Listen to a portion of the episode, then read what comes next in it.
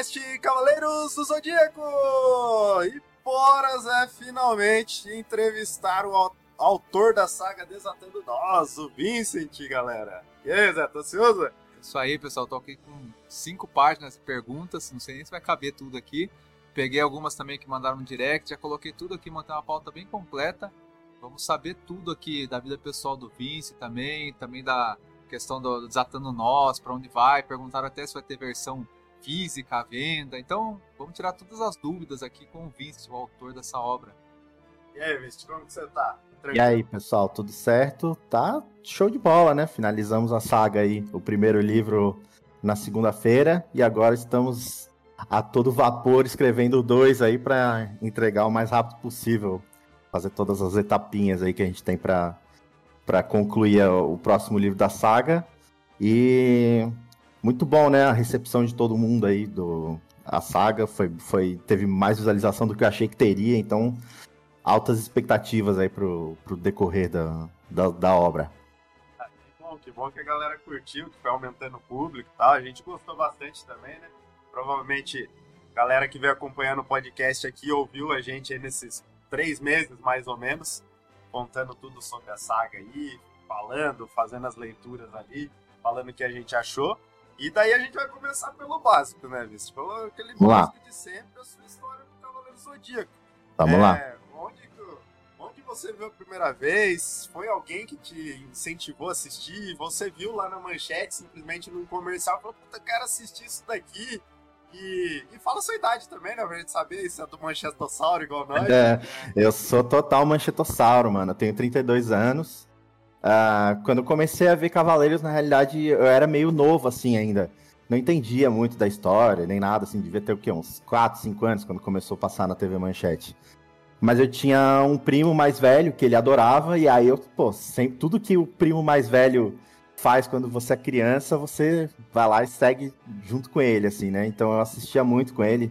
E assistia outras coisas junto, né? Tudo que passava na manchete assistia com ele. Já assistia Yu Yu Hakusho, Dragon Ball, tudo que, que tinha lá eu assistia, mas assim, Cavaleiros eu gostava muito, mas eu não, não entendia muito da história.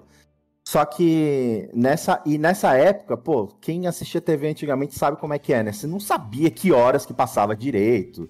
Você não sabia que, que saga que tava. Às vezes começava de novo, tá? Chegava no, lá na luta com o Aldebaran e aí começava de novo, ia lá o, o C no treinamento com a Marinha. Então você nunca sabia exatamente o que estava acontecendo 100%, ainda mais sendo criança. Mas eu alugava muito os, os, VHS naquela época. E aí foi os VHS que realmente me, me prenderam em Cavaleiros, porque era uma coisa apesar de ser meio caro naquela época, assim, né? Mas era relativamente mais acessível, porque você conseguia ir lá e assistir a hora que você queria, né? E, o, e na TV era meio nebuloso, assim, pra criança naquela época. Você não sabia que horas que passava, nem nada. Então, foram os VHS, assim, que realmente me, me começaram a me prender ali e assistir Cavaleiros. Só que aí depois que, que a TV Manchete acabou, ficou um bom tempo sem passar, né? E aí Cavaleiros virou meio que aquela lembrança meio afetiva, assim, que, que sei lá, eu sempre falava com os outros que eu gostava, mas, assim, de fato tinha assistido pouco Cavaleiros, né? Tinha assistido mais os, os filmes mesmo. E aí ficou aquele tempão sem passar, sem nada. Acho que chegou a passar na Band em algum momento curto ali também, depois parou. Então meio que ficou assim uma coisa meio. Eu, eu falo que Cavaleiros do Zodíaco. A minha relação com Cavaleiros do Zodíaco é uma coisa meio mística, assim, porque durante muito tempo foi uma coisa meio tipo, caramba, Cavaleiros do Zodíaco. Era uma lembrança, assim, sabe? Não acontecia de assistir Cavaleiros do Zodíaco. E aí, até que em algum momento da minha, da minha pré-adolescência ali, eu entrei numa banca com meu pai, uma banca de revistas, e aí eu vi lá um mangá de Cavaleiro Zodíaco, e eu, na época, eu nem sabia direito o que, que era mangá, assim. Mas eu vi lá o mangá de Cavaleiro Zodíaco, e eu falei, o que, que é isso aqui de Cavaleiro Zodíaco? Eu abri, vi que era a história, assim, e nunca me esqueço, era o mangá 13 de Cavaleiro Zodíaco, da edição original da Conrad. Que é, uma, que é o capítulo que eles estão se preparando para invadir as 12 casas. E aí eles encontram o Máscara da Morte e tal. E eu olhei e falei, caramba, Cavaleiro Zodíaco, a história. E aí, a partir dali, eu comecei a colecionar os mangás. Então, eu comecei pelo 13, né? Então, eles lançavam, acho quinzenal, se não me engano. E aí, a cada 15 dias, eu tava lá na banca para comprar o próximo e saindo caçando os, os mais antigos, assim, né? Saía caçando um, o dois, o três, até chegar no, no 13 de novo. E, e aí, de, enquanto eu tava colecionando, acho que já tava chegando na, na saga de Hades, que voltou a passar no, no Cartoon Network. E aí, realmente, foi quando eu voltei a meio que compreender, assim, né, o que ter uma história mais geral do que, que era a história no mangá, o que, que era a história no, no anime, porque era tudo uma coisa muito meio maluca na minha cabeça, não entendia muito. E é ali que eu comecei a realmente entender e ficar mais aficionado tal por, por Cavaleiros. E aí foi meio que isso, assim, foi uma coisa meio... Durante muito tempo foi uma lembrança meio assim, ah, Cavaleiros do Zodíaco, eu gosto e tal. Mas nunca sabia muito...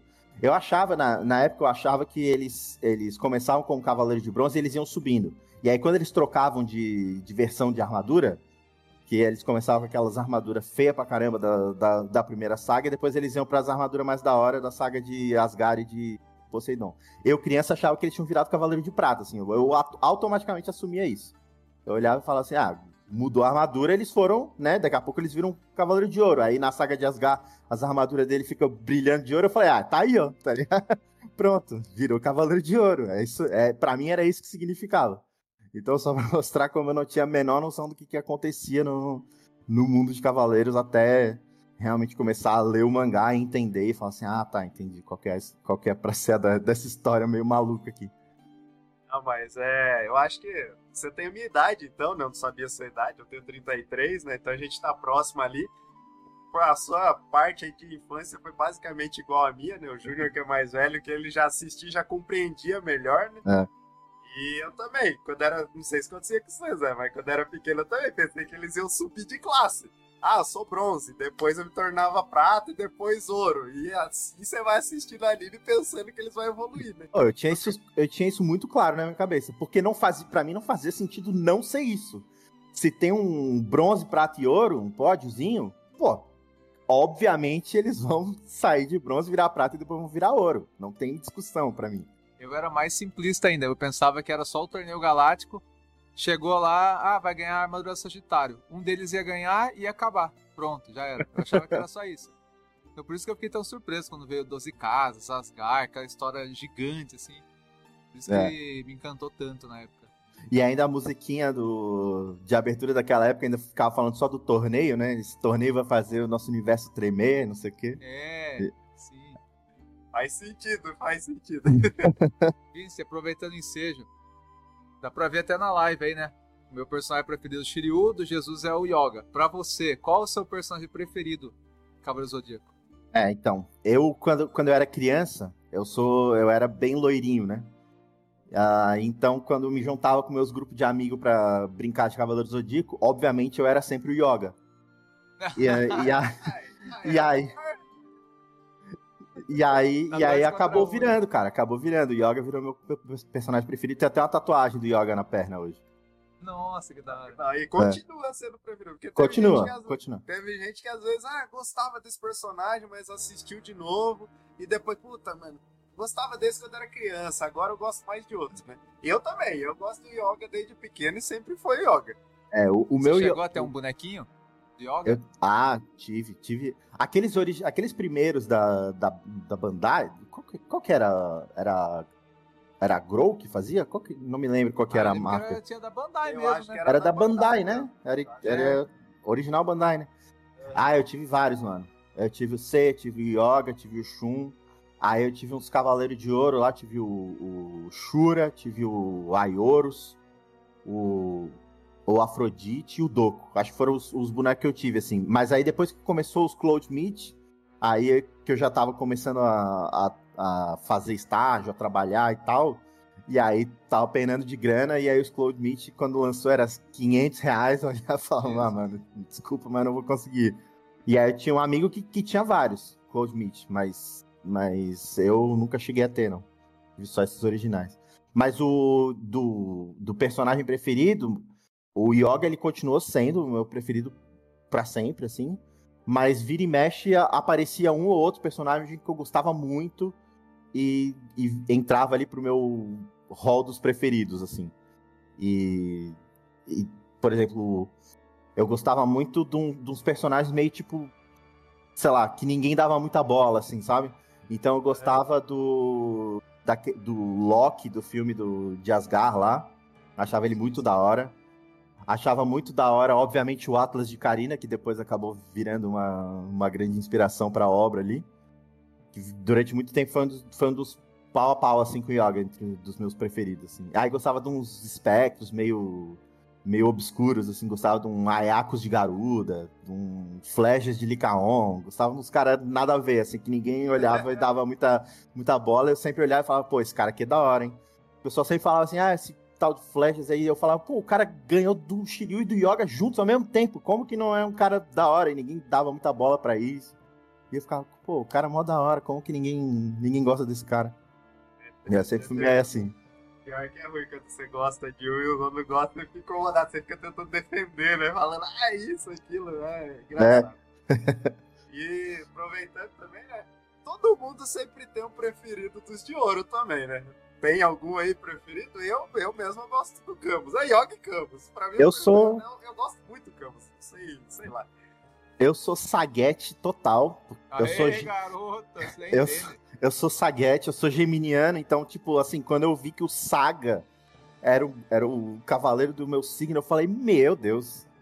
Não, não é possível deixar o mais da hora pra ser do meu signo. Aí eu tinha um orgulho desgraçado de, de ter. de ser representado pelo Saga, assim. Aí o Saga sempre foi meu. Porra. Mas eu sempre gostei muito do Camus também.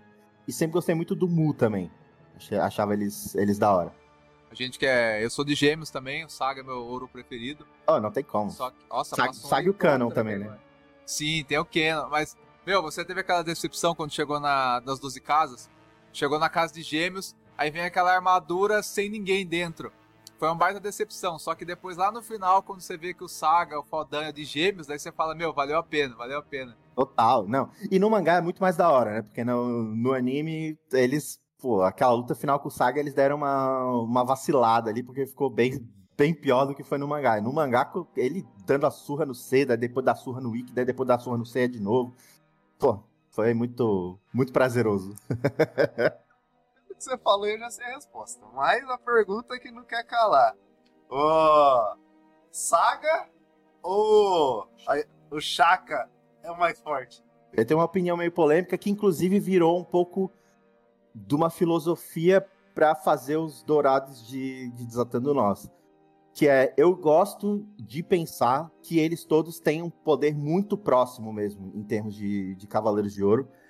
E, tipo, uma luta entre, entre dois Cavaleiros de Ouro tem uma porcentagem meio 50-50 de sair para qualquer um dos lados, assim. Pode ser que se o Saga lutar contra o Aldebaran, ele, ele acabe com o Aldebaran, mas se eles lutarem de novo, talvez o Aldebaran ganhasse. Então eu gosto de pensar assim, até porque, né, na, na minha interpretação, assim, se você parar para olhar, na saga inteira nunca teve uma luta de dois dourados em condições normais de temperatura e pressão, assim, né? Nunca teve um, um combate, um combate 1v1 assim, dos dois lutando pelos, pelo que eles queriam, acreditavam e tal, e um combate franco, assim. O único que chegou próximo disso foi o Aioli e o Shaka, na, na sala do Grande Mestre lá. Foi o único que realmente os dois Cavaleiros entraram em, em conflito ali real, de querer começar a lutar, e foi o único que, que chegou e o Grande Mestre olhou e falou assim, ah, eles entraram numa, numa guerra de mil dias. Então, eu gosto de pegar esse exemplo e falar assim, bom, se o Chaka, que todo mundo fala que é um dos mais fortes, contra o Aiolia, ali na sala do Grande Mestre, deu uma guerra de mil dias, eu gosto de pensar que em condições normais de temperatura e pressão, todos os dourados meio que iam se equivaler ali. Apesar de um ou outro ter mais feitos durante a saga e tal. Mas eu acho que eu gosto de pensar assim para porque eu acho que no fundo era meio que o, o que o Kurumada queria, porque senão ele teria feito mais combates entre cavaleiros dourados francos assim. Ele teria dado um jeito de, de mostrar isso no roteiro dele.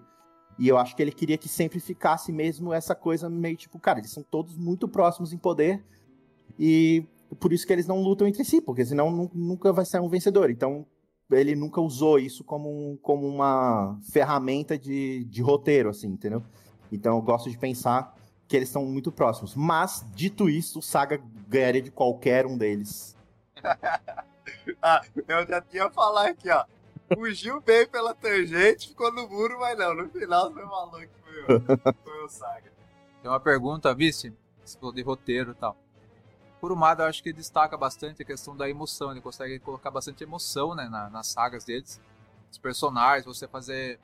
Ele cria um background que você se envolve pelo personagem quando ele morre ou tá um momento decisivo, você sente, né? E você, qual é o momento em Cavaleiros que você mais se emocionou e você chegou a chorar em algum momento assistindo algum episódio e tal? Ou não? Eu nunca fui muito de chorar, assim, vendo filme, vendo série, essas coisas, mas acho que o momento mais emocionante foi a batalha do. do Yoga com o Camus ali. E, o, e, o, e os dourados lá no Muro das Lamentações foi da hora também. Apesar de que eu acho que as, a saga de Hades poderia ter sido, eles poderiam ter sido muito melhor aproveitados a saga inteira, assim. Mas, mas ainda assim foi um momento bem, bem emocionante ali. Eu acho que esses dois foram os que mais mais marcaram. Para mim, Camus e Yoga foi a luta, a, o show match do, da, das 12 casas, assim. Para mim foi a melhor luta, o momento mais da hora do, das 12 casas foi esse. E mas, mas eu diria que a luta dele com o Camus e, a, e os Dourados no, no Muro das Lamentações lá. Essa luta do Yoga com o Camus tem o bônus, que é aquela música, aquela trilha sonora que é a mais triste da história dos animes, né? E nessa luta usam bastante aquela trilha, né? Que é uma vocalização, né? Uma mulher cantando assim. Não tem uma letra, é um vocal que ela vai fazer, né? É, é uma emoção, meu, incrível.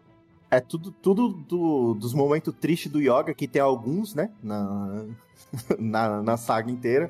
É. é tudo essa música, né? Ele visitando a mãe, aí depois o Camus afundando o navio da mãe, aí depois ele enfrentando o Camus. É tudo, é tudo sofrência na vida do coitado. E aqui a gente, vou, vou Vou colocar o Drigo no meio aqui, que o Drigo é como se fosse já o participante do podcast aqui, que tá tudo aqui, Ele tá aqui no chat. Aliás, Mister, falando de signo, não te perdoo por pôr o meu como traidor. o dia que eu tava lendo lá, ele, não, meu Deus do céu. ia, ter que, ia ter que ser algum deles, né? E, mas é engraçado. É, vou até aproveitar o, esse gancho para contar um pouco do porquê que foi que eu escolhi a, a, a Agatha para ser a, a, traidora, né? É, que assim, no começo da, da, que eu tava fazendo a obra, os dourados eles nem tinham nome, nem tinha nada assim muito específico, nem sabia qual que era qual signo assim direito. Eu tava meio que tratando eles como uns grandes placeholders assim e, e depois ia pensar no que, que, cada um ia, ia fazer, em, em que papel cada um se encaixava assim. Mas aí, em determinado momento eu pensei, eu, eu tinha já algumas cenas muito fixas na minha cabeça do que, que eu queria que, que acontecesse para que culminasse nesse grande, grande review do, da, da Agatha, né? Do traidor na época. E são várias coisinhas, né? São vários micro detalhes que vão se juntando, formando um grande quebra-cabeça que daí tudo se encaixa você, e, e você entende tudo do porquê o que, que a Agatha estava fazendo nesse, né, nesse por baixo dos panos nesse tempo todo. E aí uma dessas cenas que eu, que eu queria incluir era a, a cena da tortura, né? Porque eu queria que, que tivesse esse, esse ar meio chocante, assim, de tipo, cara, o santuário tá apelando para últimas instâncias, assim, porque estão meio desesperados mesmo. E na hora que eu pensei nessa cena da tortura, eu pensei, tipo, pô, qual cavaleiro de ouro seria o mais adequado para tocar um procedimento desses. E era, pô, de longe o de escorpião era o mais adequado, por causa da agulha escarlate e tal. Então, então na hora, foi nessa hora que eu, que eu parei e pensei assim, ah, eu acho que pô, vai ser, vai ser o Cavaleiro de Escorpião que vai ser o grande traidor. E aí que eu comecei a construir o personagem de fato, criei, criei o personagem da Agatha e tal. Então, desde o começo, assim, infelizmente a Agatha ela já nasceu a partir do momento que ela foi batizada de Ágata de Escorpião, ali ela já nasceu fadada a ser ser o nosso grande vilão aí da, da, do primeiro arco. Mas foi muito por conta do, do que, que a história precisava, assim, do que, que eu precisava de detalhes de, e de, de, de cenas, de né, momentos ali que levassem a esse, esse emaranhado de coisas, esses grandes nós, né? É, com perdão do trocadilho, para que que, que iam levar ali ao grande, a grande descoberta. Então foi, foi, foi dando um, um parecer aí pro, pro Drigo que ficou muito chateado que o signo dele foi. Mas, Rodrigo, é, você, tem que, você tem que abraçar isso. Olha aí, eu e o, eu, o Júnior aí com o Saga, mano. Pô, muito da hora. O cara era o vilãozão, o cara mais foda que tinha. É, é faz sentido. E o.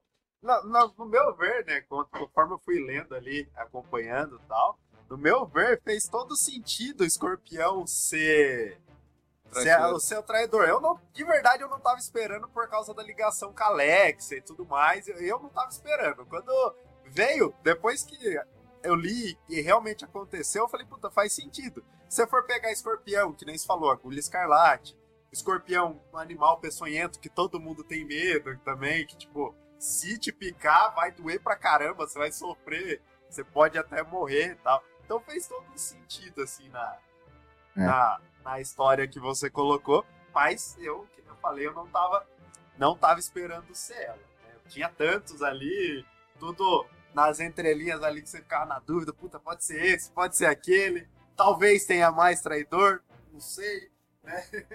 É. E daí aproveitando aqui, né, já que tá falando um pouquinho da sua saga, voltando lá, né, o, fala pra gente as, a, do clássico, as lutas as lutas clássico, Hades tudo mais, são cavaleiros inteiros. As lutas preferidas, ou luta preferida, e a saga preferida. Eu sempre pergunto isso pra galera que a gente gosta de saber e matar essa curiosidade. É. Lutas preferidas, assim, eu gosto muito. É, uma, é a luta mais rápida do mundo, mas eu adoro a luta do Yoga contra o Babel de Centauro, que ele simplesmente chega, ele congela chamas. E, tipo, o cara era um cavaleiro de bronze há dois dias, tá ligado? E eu achava isso muito foda. Eu olhava e falava assim, mano, o Yoga é absurdo.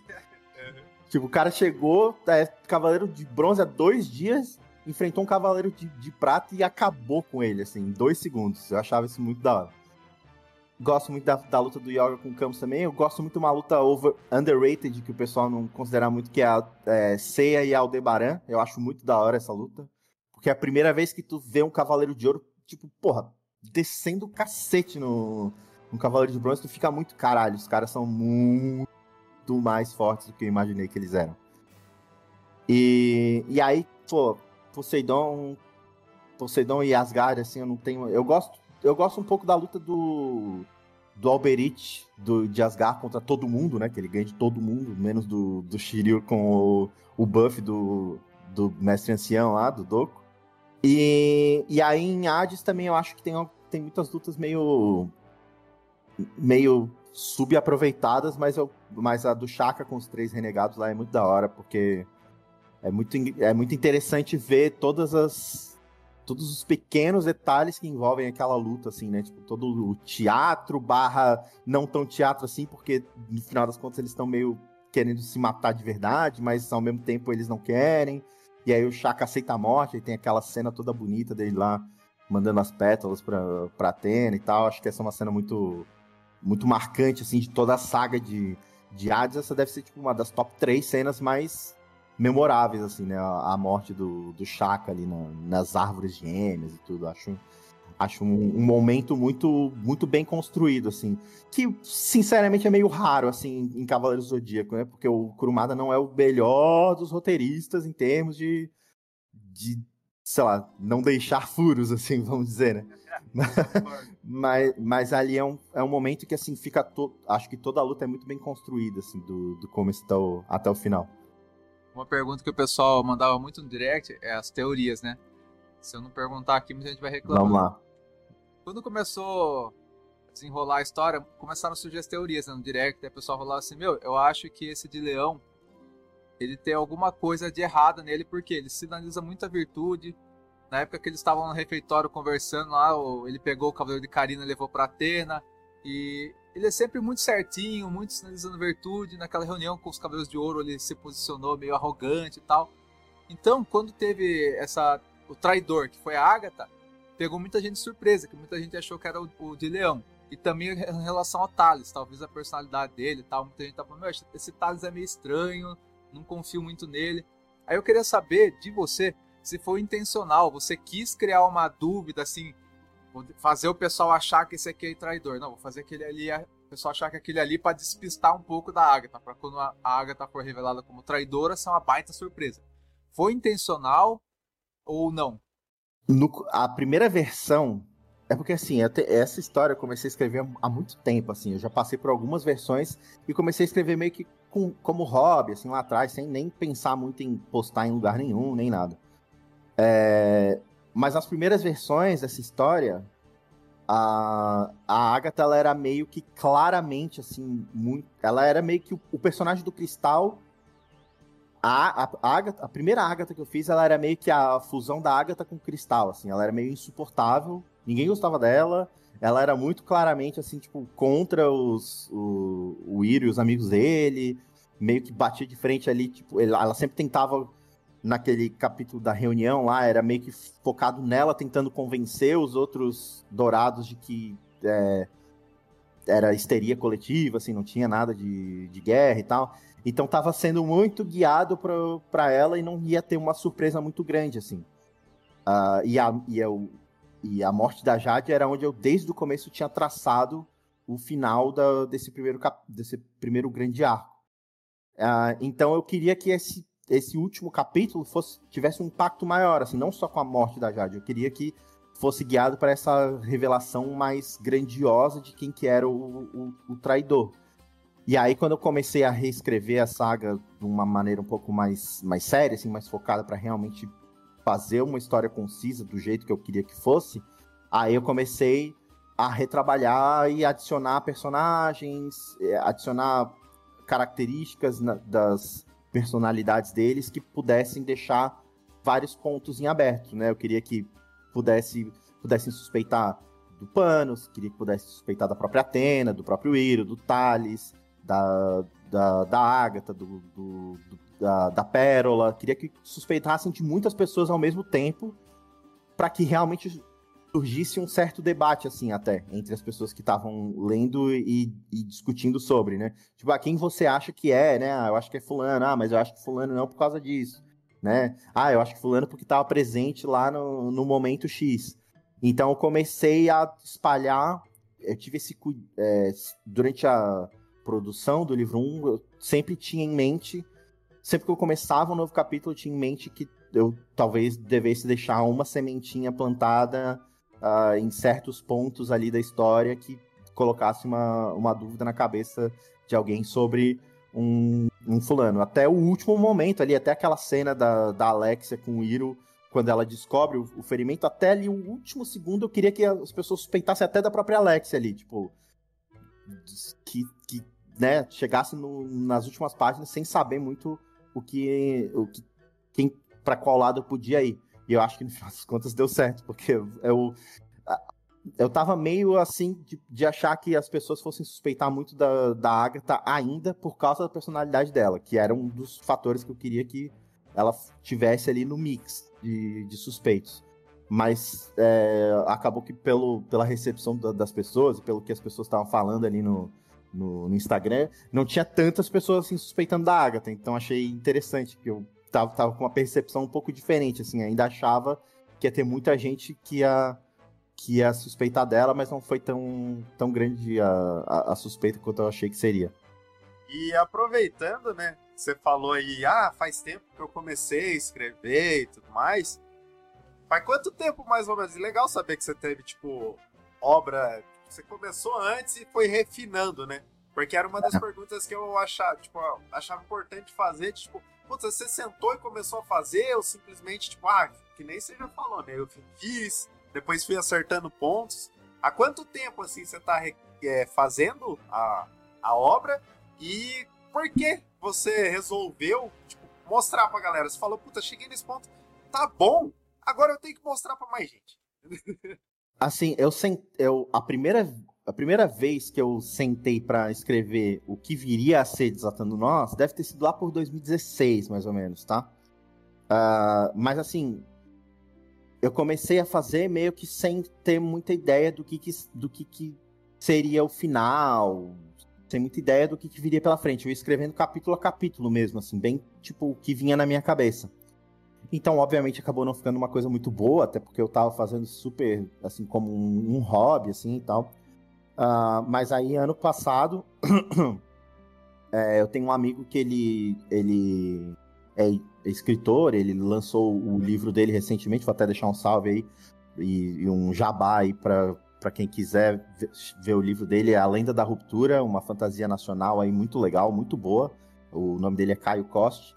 E ele me de... e ver ele lançando esse livro dele, eu, eu lembrei que eu tinha essa história engavetada e eu, e eu comentei com ele, falei assim, caramba, cara, que legal que tu é, né, colocou esse teu desejo aí a, adiante e tal. E aí comentei com ele, ele falou assim, cara, mas começa a fazer, faz, faz e eu qualquer coisa eu te dou umas dicas assim. E aí foi, foi meio que assim esse começo. Eu comecei a fazer e aí perguntava para ele umas coisas, ele dava umas dicas, dava uma lida nos capítulos, falava o que estava funcionando, o que não estava funcionando. E aí chegou uma hora que eu, que eu engrenei, assim, que eu me empolguei e, e a história começou a fazer mais sentido na minha cabeça, no geral, assim, né? Tipo, todos os arcos, o que, que ia acontecer no final dela e tal. E aí que eu, que eu senti que eu realmente tinha alguma coisa, assim, eu tinha um, uma coisa promissora na mão, assim, até certo ponto, né? E aí eu sentei e comecei a escrever meio que, meio que mais sério, assim, de... É, eu, eu perguntei para ele como que era normalmente o processo de, de fazer... Quais são as etapas que se passam, né, normalmente, para fazer um livro de forma mais profissional, assim. E era o que eu queria fazer porque eu queria testar para ver se eu conseguia, assim, uma coisa meio tipo, pô, vou tratar isso como um projeto meio pessoal meu que eu quero sentir que eu fiz do jeito certo e entreguei uma história do jeito que eu queria entregar para pessoas lerem e aí se se, né, se as pessoas gostarem, beleza, se não gostarem, pelo menos eu tenho para mim que eu fiz é, assim do melhor da, da, melhor maneira possível, assim, né, passando por todas as, as, etapas que normalmente um livro é, profissional que vai para uma livraria para ser vendido e tudo mal para uma editora grande normalmente passa, né? Então fiz é, eu fiz leitura beta, né? Colhi feedbacks do, dos leitores beta, troquei coisas na história, mandei para revisão ortográfica, né? Fiz todo esse trabalho de com o Diogo de criar né, as ilustrações, o universo, os personagens, as armaduras, tudo, deixar tudo bem prontinho assim, para que fosse uma obra com uma qualidade alta, assim, porque quando eu comecei a fazer e, e comecei a pensar em postar para realmente para pessoas lerem e tal, eu comecei a dar uma pesquisada, assim, em fanfics, né? Não só de Cavaleiros do Zodíaco, mas de outras coisas, assim, principalmente no Wattpad. E, assim, não é querer... Não é querer, assim, diminuir ninguém nem nada, até porque, pô, fanfic é uma coisa 100% feita por fã e tal. Mas eu via que o nível era muito baixo, assim, muito... Em termos de atenção a detalhes e tal, sabe? E aí eu falei assim, bom, não é isso que eu quero fazer. Eu quero fazer uma coisa mais, assim, né, entregar uma coisa com cara de profissional, assim, uma cara meio profissional para as pessoas lerem, achar, ach, sentindo que elas estão lendo uma obra, assim, de fato, assim, não que um fulano no quarto dele escreveu sobre Cavaleiro Zodíaco, assim, e tal, teve um lapso de, de, de inspiração ali, escreveu 20 capítulos num, numa noite e foi isso. Né? Então queria que fosse uma coisa mais mais pensada, com mais calma, por isso que demorou um certo tempo para fazer, deve ter demorado uns oito meses, assim, desde que eu sentei para fazer a primeira, primeira página, de fato, até, até o, o, lançamento, assim. Então foi um processo meio, meio trabalhoso e tal. E aí, a, com relação à história, aí a, a, com relação à história é uma, é uma, é uma história um pouco mais longa, assim, porque eu não, eu não sei se algum de vocês vocês são, são de um público mais velho também, que nem eu, então talvez vocês, talvez vocês estejam enquadrados nisso, nisso que eu vou falar. Mas eu, na minha época de pré-adolescente, eu entrava muito no famoso cavesodíaco.com.br, o, o site do célebre Vilarim, e, e eu entrava todo dia no chat, que tinha lá, tinha o bate-papo de Cavaleiros do Zodíaco. E lá todo mundo entrava meio que, né, num roleplay absurdo, assim, né, se passando por, por cavaleiro e tal, e, e interpretava os cavaleiros, jogava um RPG lá e tal. Então era meio que o meu hobby, assim. Todo dia, todo dia eu entrava lá e, e na época eu era o Atlas de Karina, obviamente, né? Eu era o Atlas de Karina, todo mundo me conhecia lá, todo mundo sabia quem que era o, Atlas de Karina. Eu era eu era, regu, eu era regular, eu era regular. Eu bati o ponto lá. Uh, e, e assim, como eu entrava lá interpretando um cavaleiro e, e, interagindo com pessoas interpretando cavaleiros, e a gente meio que jogava um RPG, assim, tinha uma história e tal, e, e cada dia tinha uma história diferente e tal, isso começou a despertar muita, muita essa nessa coisa em mim de imaginar histórias de, Cavaleiros do Zodíaco. Então era uma coisa que eu sempre fazia, assim, fazia regularmente imaginar histórias sobre Cavaleiros do Zodíaco. E aí, com, com o passar dos anos, eu fui meio que afunilando todas essas ideias, lapidando todas essas ideias em uma ideia mais específica que foi o que acabou virando Desatando Nós, assim, na minha cabeça. Então, foi uma coisa meio que por osmose, assim, comecei a, a imaginar muitas coisas e todas a mistureba de todas essas coisas na minha cabeça foi se tornando uma saga que tinha muito mais coisa, obviamente, na minha, na minha cabeça de adolescente maluco, pensando em, pensando em histórias do desenho que eu gostava, né? Meu Deus, tinha um zilhão de episódios na minha cabeça sobre a saga. E aí eu fui, né, pens quando, quando mais adulto, mais, mais maduro, assim, fui pensando mais, de uma maneira mais objetiva sobre a história, o que, que ela viria a ser. Mas assim, rec recentemente eu achei uma pasta antiga no meu Google Drive, que era a primeira versão de, de Desatando Nós, e, nossa. Não, ainda bem que ainda bem que eu parei para reavaliar essa história e, e, refazer um monte de coisa, porque do jeito que estava lá anteriormente, nunca nunca iria pro, pro público. O jeito que você explicou aí foi bem legal, porque realmente a ideia foi vindo, você foi lapidando, toda a sua experiência de vida, além do Cavaleiro, você jogando RPG lá no, com a galera e tal, e aprendendo tudo mais, é, é bem legal. Eu gosto também, eu jogo RPG também, eu gosto também. Eu só não sou tão criativo para histórias, mas eu gosto. Igual no último que a gente fez a leitura, né? Do epílogo ali, a gente chegou a comentar de. Puta, quando a gente vê, vê ler a sua história, vê tudo mais ali, dá vontade de criar um negócio CDZ, a gente vai tendo ideias também, mas sei lá, vai que algum dia dá vontade também, a gente acaba fazendo alguma coisa. E o é interessante, e o interessante que você falou também, eu achei legal, porque eu não sou muito de acompanhar fanfic. César, não? Eu acontece muito esse problema que você falou, de ter muita fanfic que você começa a ler, tá empolgante, só que depois você vê que a pessoa se perde ou a pessoa começa a parar. Eu li uma que era baseada em mitologia, que era coisa lá no Egito antigo, sabe? Faraós, uhum. não sei o que e tal tava bem interessante, lutas no deserto, tinha na pirâmide, em vez de ser as casas, era nas pirâmides. Muito legal a mistura que fizeram. Só que daí o cara fez a história e depois ele largou. É. Aí eu falei, pô, e, e acontece muito isso. Você começa a ler uma história, tá interessante, o cara larga, ou o cara, ele escreve a história, tá legal, depois começa muito clichê, começa a perder o sentido. No caso da Desatando, até puxar esse ponto, quando eu conheci essa saga, apareceu num post patrocinado para mim, e eu vi o traço, assim, do. Igual do clássico, Shinguaraki, assim, e uns personagens assim e tal. Cliquei lá na propaganda, eu vi que era uma fanfic, comecei a ler, aí eu comentei com o Jesus, nossa, olha esse aqui, mano, essa, essa fanfic. Olha, tem até as imagens e tal.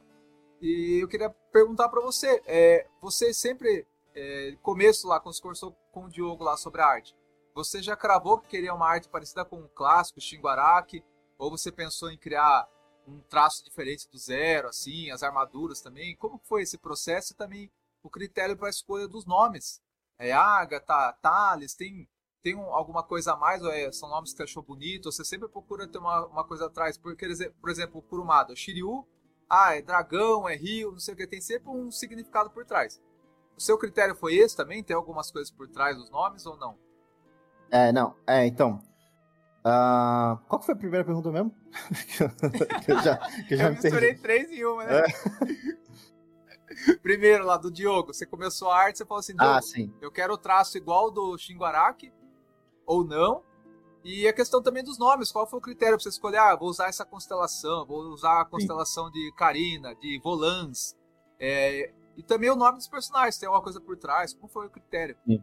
É, então, o, o Diogo, eu, eu contratei ele justamente porque o traço dele já. Ele tem esse traço normal, assim, né? É, todos, ele que faz todos os thumbs do Sempre Quis Saber lá. E eu conheci ele através do, do Wes, do Sempre Quis Saber, na realidade. Tava primeiro fechando uma parceria com o Wes, e aí eu perguntei para ele, pô, quem que faz as tuas artes, né? E aí ele me indicou o Diogo, porque eu achei, assim, muito próximo do que, que era o, o traço original.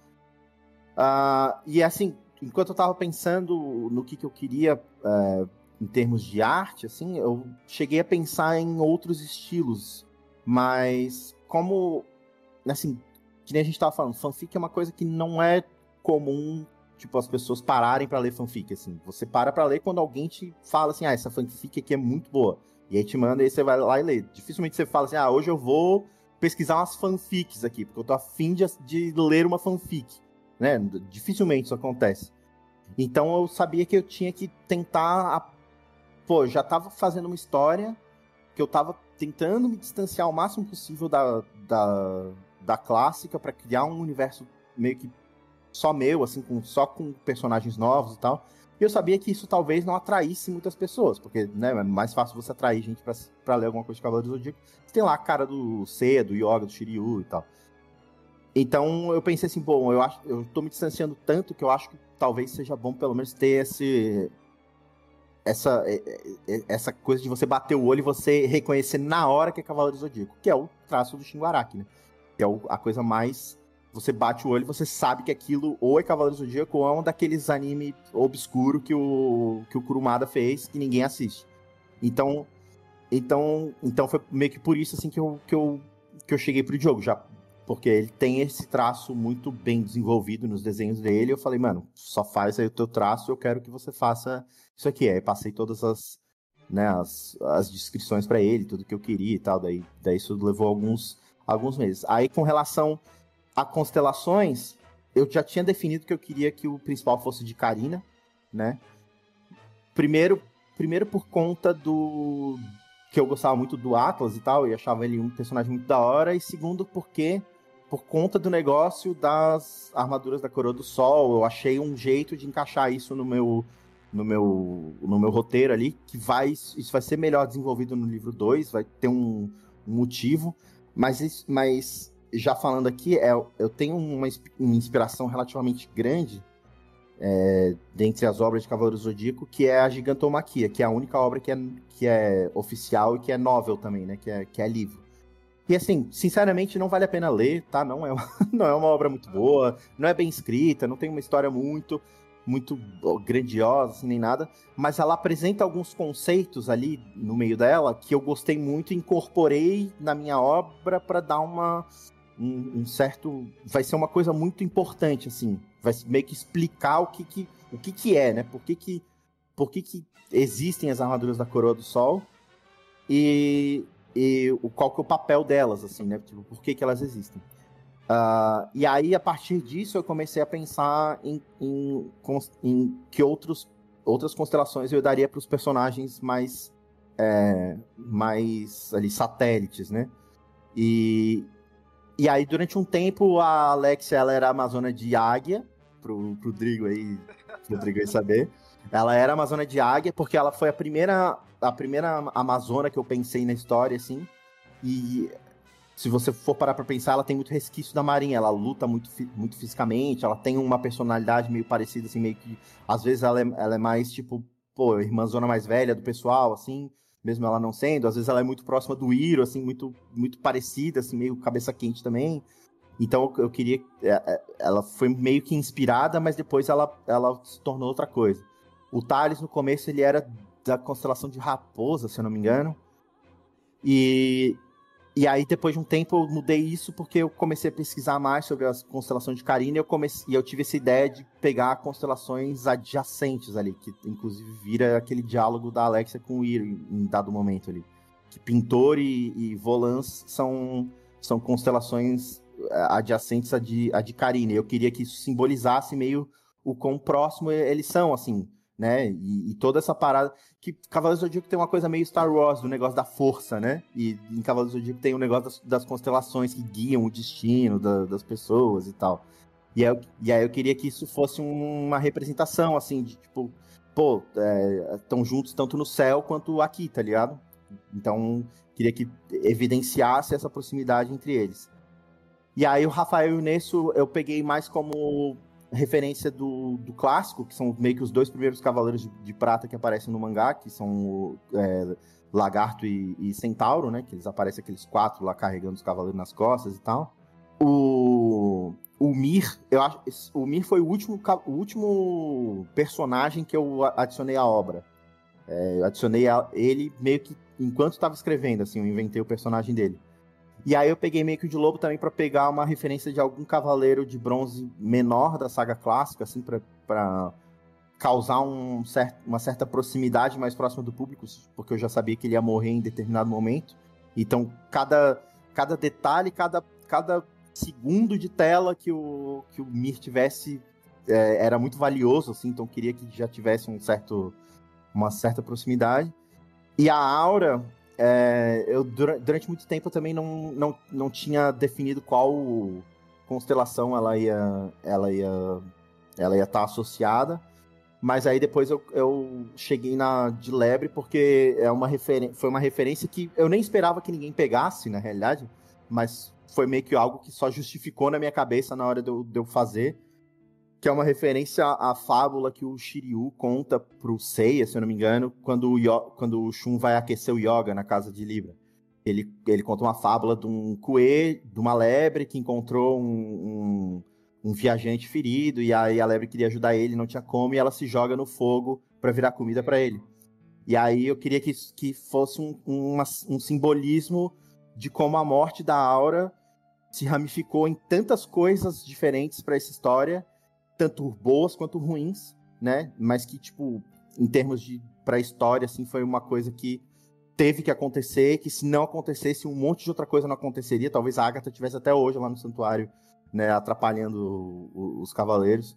Então, é, foi meio que essa referência, assim, uma referência meio distante, assim, que eu não, eu não esperava mesmo que as pessoas pegassem, mas que foi algo que me veio na cabeça que me, me fez fazer essa associação ali na, na hora.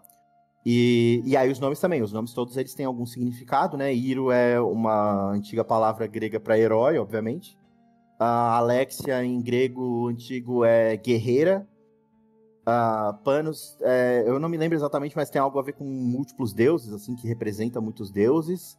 Aí Rafael é, era, foi uma coisa meio.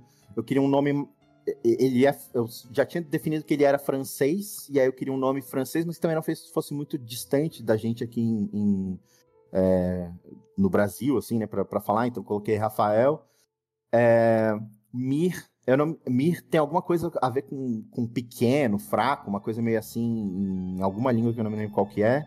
Tales é uma referência a Tales de Mileto, que é um filósofo famoso da Grécia, eu queria que tivesse algo a ver com a personalidade dele, que é super, né, é, estudioso, pesquisador e tal, então queria que ele tivesse algo a ver com algum filósofo, alguma coisa assim. E, e Nesso é um, é um dos centauros mais, próximos, mais famosos da, da mitologia lá também. Uh, e, e, aí, para simbolizar a, a, constelação dele. E aí, os, os Cavaleiros de Ouro, eu queria, eu queria que, que não no começo da, da, que eu estava escrevendo, eu queria que eles não tivessem nomes muito complexos, porque eu estava fazendo uma história inteira de personagens novos, fanfic. Então eu já tinha essa coisa de ser difícil de criar uma certa conexão uh, já de cara com, com os leitores. E aí você começa a vomitar um monte de nome de personagem, um monte de personagem novo, você vai distanciando a pessoa cada vez mais. Então eu queria que eles tivessem não só nomes é, fáceis de, de você identificar e de pronunciar e de palavras que você soubesse e conhecesse no seu cotidiano, mas talvez tivesse algum tema também entre eles. E aí eu pensei nas pedras preciosas porque é, as pedras são, sempre foram muito associadas a signos, né? Cada signo tem pedras ali que, que são as pedras do signo. Então foi a partir disso que eu comecei a, a designar pedras para cada signo. Assim, eu fiz. E aí isso foi um completo pesadelo de fazer, tá? Já adianto aqui, porque cada site de horóscopo, de enfim, coisas relacionadas à astrologia que você entra, eles dão uma lista completamente diferente de pedras para determinados signos, assim. E aí eu lembro que, assim, pô, câncer, virgem e, e aquário era impossível achar, achar, assim. Aí eu tive que, pô, ir manejando um nome para cá, outro nome para lá, assim, de... Ah, essa pedra aqui aparece nesse signo, mas aparece naquele outro também. Então eu vou passar para aquele lá, porque daí esse aqui vai se chamar tal coisa. E aí foi meio que assim, foi pegando pedras que são costumeiramente associadas a signos e, e, e dando de nome para esses personagens para que ficasse fácil assim de, de, das pessoas decorarem e lembrarem assim, ah, qual era o nome do, do cavaleiro de touro? Aí já, já sabe que tem que pensar numa pedra preciosa de cara. Então já já diminui total o, o, o leque de opções ali. Então era meio que isso, meio, meio que isso que eu queria. Ah, e um, um adendo que cheguei até a, a, receber esse tipo de pergunta na, é, lá no Watchpad e também no, no, Instagram. Não são os nomes de verdade dos personagens, né? Obviamente, não, não teve.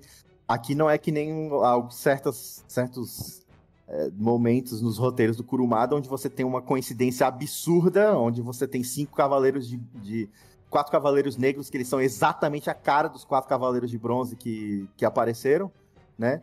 É, então, eles têm, o seu, eles têm os nomes deles, mas eles é, meio que abandonam esses nomes é, e assumem os nomes da, das pedras, que nem meio que o Aldebaran em Lost Canvas faz, né? Que o nome dele é Rasgard, mas ele se.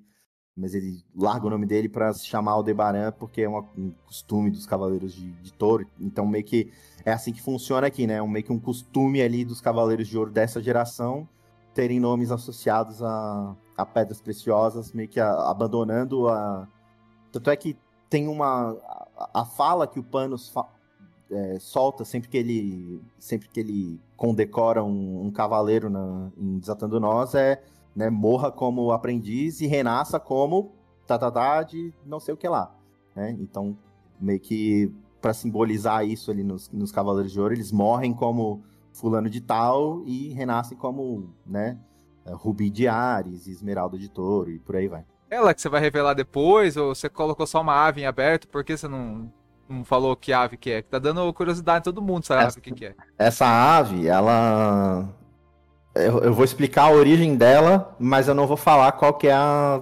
Não Ixi, vou dar o pulo do gato sobre qual que é a função dela, porque ela ainda vai ser mais... Ela ainda vai aparecer mais vezes aí na, ah. na, na nossa trama mas ela não tem espécie, tá? Ela é uma. Tanto é que eu, eu faço questão de deixar isso salientado lá quando o Iro vê ela a primeira vez, que ele fala assim, cara, nunca vi uma ave dessa espécie, não faço ideia de que ave seja essa. Mas ela vem porque Ares, na, na mitologia grega, ele tinha quatro aves muito associadas a ele, assim. É, tipo, meio que mascotes dele, assim. E elas tinham essa função meio de. É, de de mensageiras e tal, no, no, campo de batalha e tal, como ele era deus da guerra, né? Uh, então ele, ele sempre foi muito associado com, com, com essas aves, assim. Elas têm um nome lá na mitologia, mas eu não me lembro agora qual que é, porque não é muito o, o maior detalhe do mundo, assim, so, sobre, sobre a mitologia. Mas é, foi daí que veio, de ser uma, um, uma ave associada a Ares, porque Ares tem essa, essa parada de ser associada a certas aves e ela ser uma coisa meio mitológica, assim. Por isso que, que o Iro não, não, não reconhece ela como uma, como uma espécie que ele já viu na vida. Então, ela, a princípio, ela é uma ave assim, que ninguém sabe qual que é a raça dela, qual que é o, qual que é o sabor dela ali. Então, é. então é, de, de propósito foi para ser uma coisa meio que meio assim, as pessoas não sabem exatamente o que, que ela é. Já para dar essa dica também de que ela seria, teria alguma coisa diferente, até porque não mencionaria que tem uma ave ali pendurada no, no parapeito da janela por, por nada, né? Então, então foi meio que para já ao mesmo tempo fazer esse link com a mitologia ali de ser uma coisa que ninguém nunca viu e também de, de dar, dar essa, essa curiosidade assim para os leitores. Mas você tem. É. Você ficou Foi com coruja na cabeça ficou, você ficou com coruja na cabeça porque em determinado momento eu falo no texto que, que ela é do tamanho de uma coruja. Ah, e, tá aí, é, só por isso eu qualquer coruja. Deve ser por isso é, eu pensei ficou. na questão do Sensei Show mesmo, porque Sensei Show tem a coruja que aparece lá com a Atena, e eu falei, ah, eu acho que ele pegou a referência dela deve ser uma coruja mesmo. Então, vamos lá. É, continuando aqui, você falou lá que você leu é, Gigantomaquia, né? É.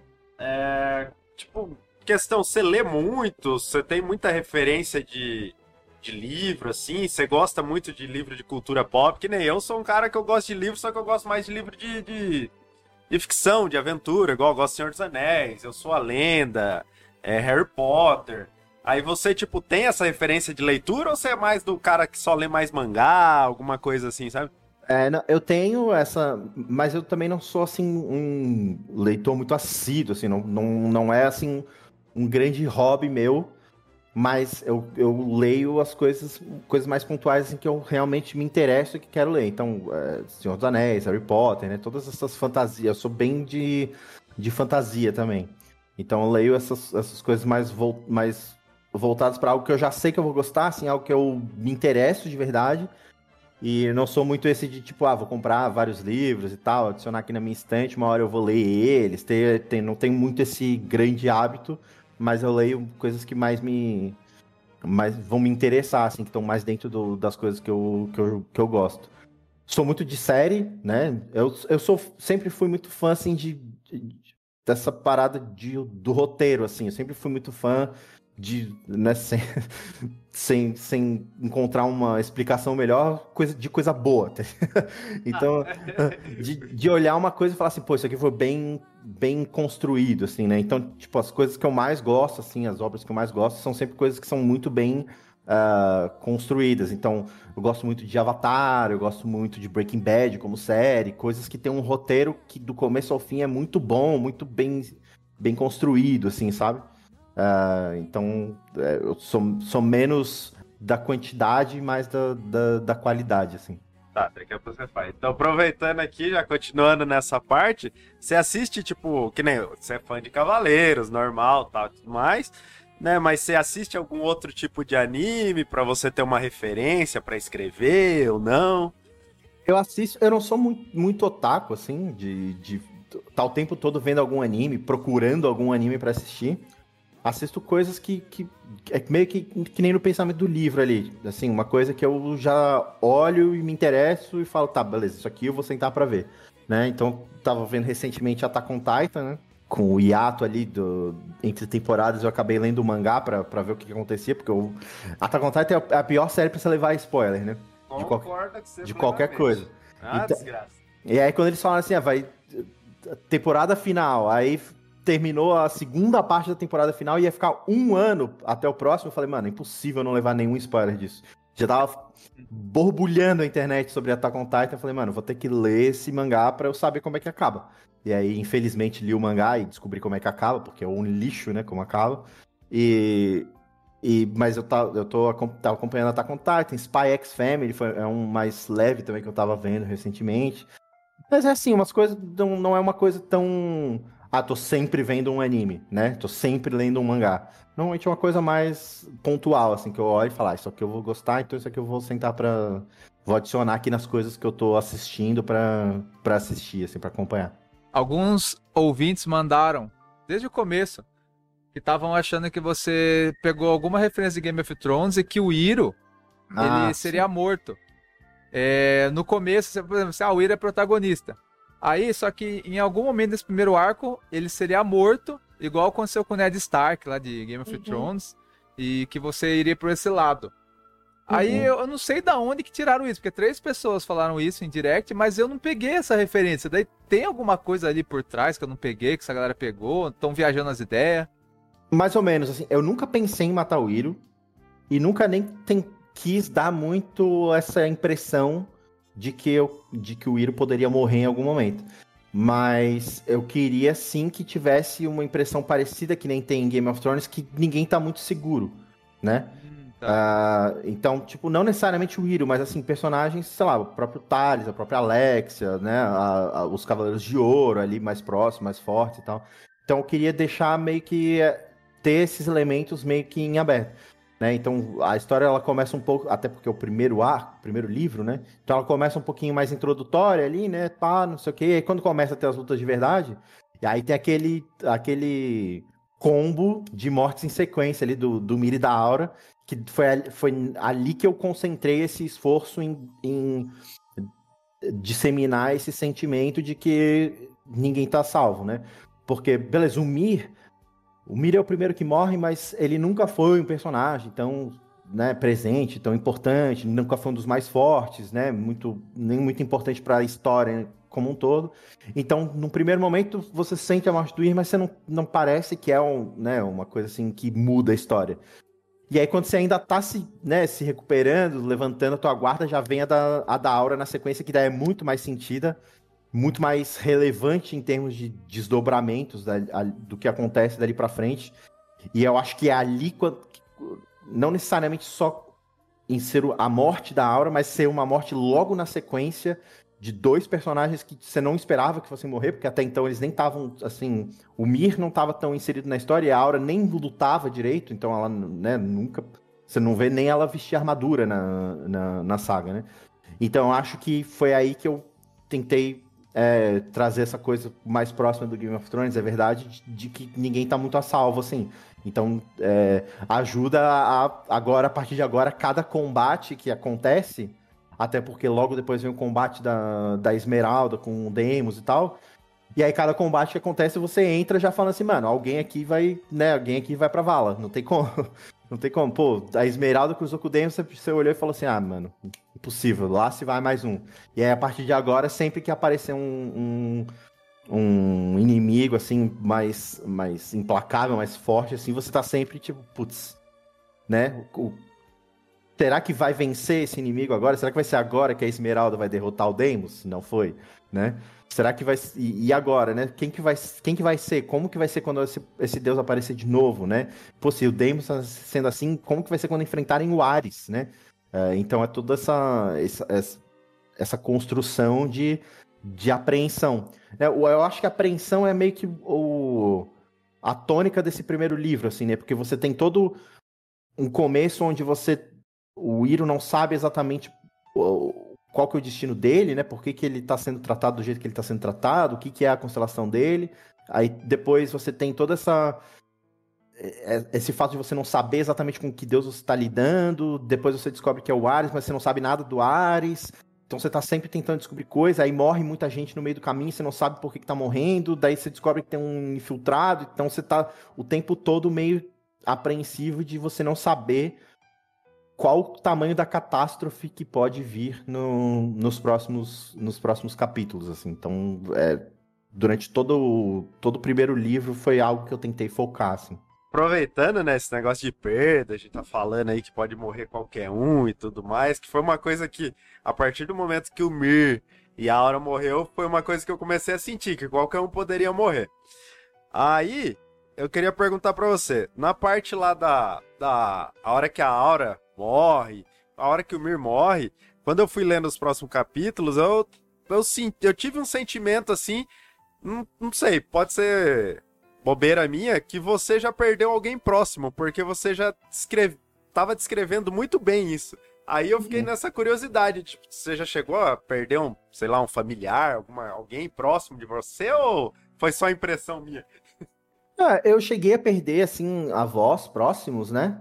Mas não cheguei a perder, assim, alguém muito é, inesperado, assim, né? Alguém mais jovem, alguém mais muito próximo, assim, mais né, na minha faixa etária, alguma coisa mais assim. Uh, mas é, para construir essas cenas de, de luto, né, de sofrimento e tal, foi algo que eu, que eu foquei em buscar bastante referência durante o processo. Porque eu acho que é uma coisa muito difícil de retratar, né? Porque tem muitos personagens com personalidades diferentes, que reagem de formas diferentes a certas é, situações e tal. E aí o luto no meio disso tudo né, bagunça tudo, fulano, né, perde a cabeça, fulano fica mais recluso, fulano, enfim, né? Então foi algo que eu tentei buscar em outras obras, assim, várias referências de como construir esse tipo de cena, né?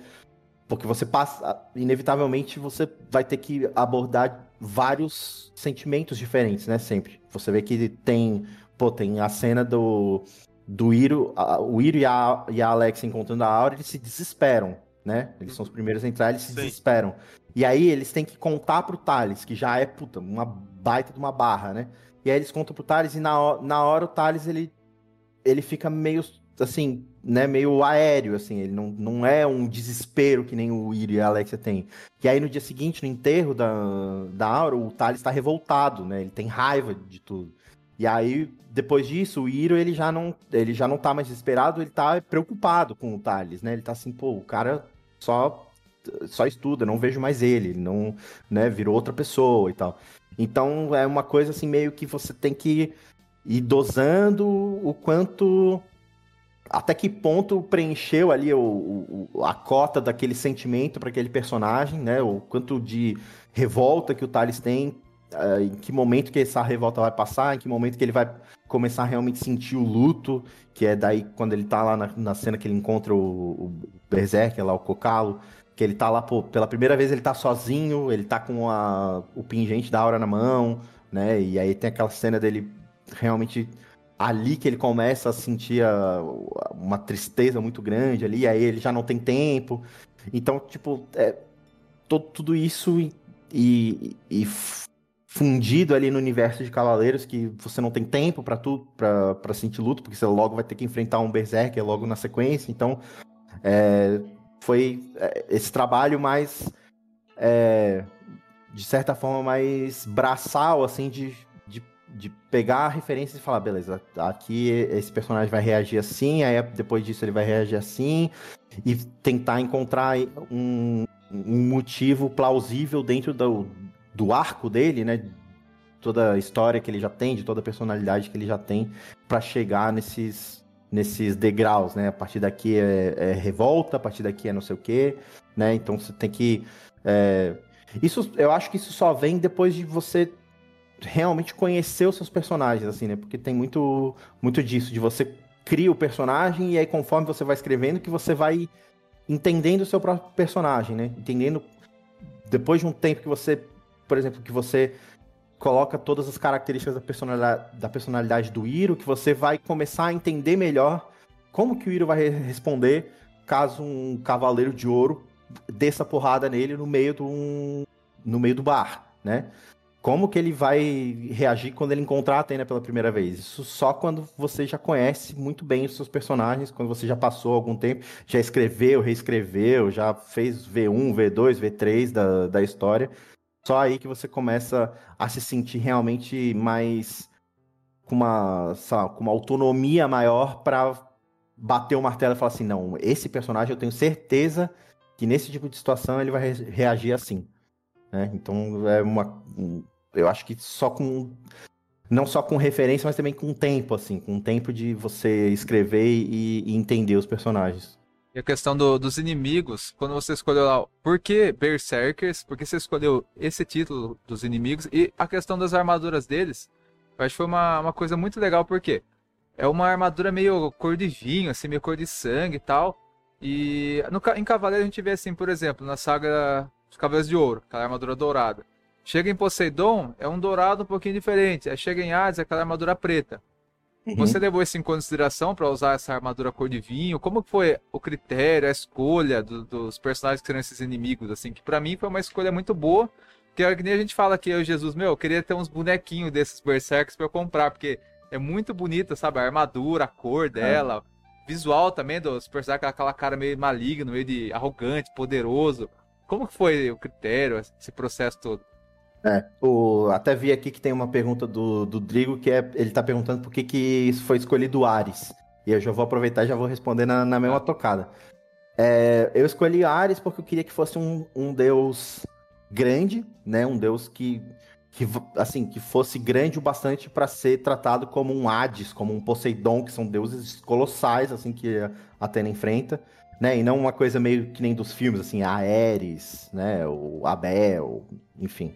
Né? Então queria um deus maior, assim, um deus que tu realmente sentisse que é uma guerra santa daquelas que vai destruir tudo, assim, que, que vai, ter, vai ter consequências absurdas, né? E aí Ares foi porque nunca foi bem trabalhado e sempre foi, né? Quem, quem é mais antigo em Cavaleiros do Zodíaco sabe que sempre foi muito especulado. Zeus e Ares eram assim os dois deuses que todo mundo sempre falava que tinha que ter uma saga, né? E aí Zeus sempre teve essa, essa coisa de que eventualmente o Kurumada poderia fazer, né? E Ares eu sabia que era uma coisa que dificilmente teria uma saga de Ares do oficial, assim, né? Só se rolasse uma saga do Olimpo e mostrasse todo mundo, assim. Mas não uma saga de Ares. Ah, então foi por isso que eu escolhi Ares, porque era um, é um rival muito antigo de Atena, assim, é, talvez um dos principais rivais de Atena na própria mitologia, né?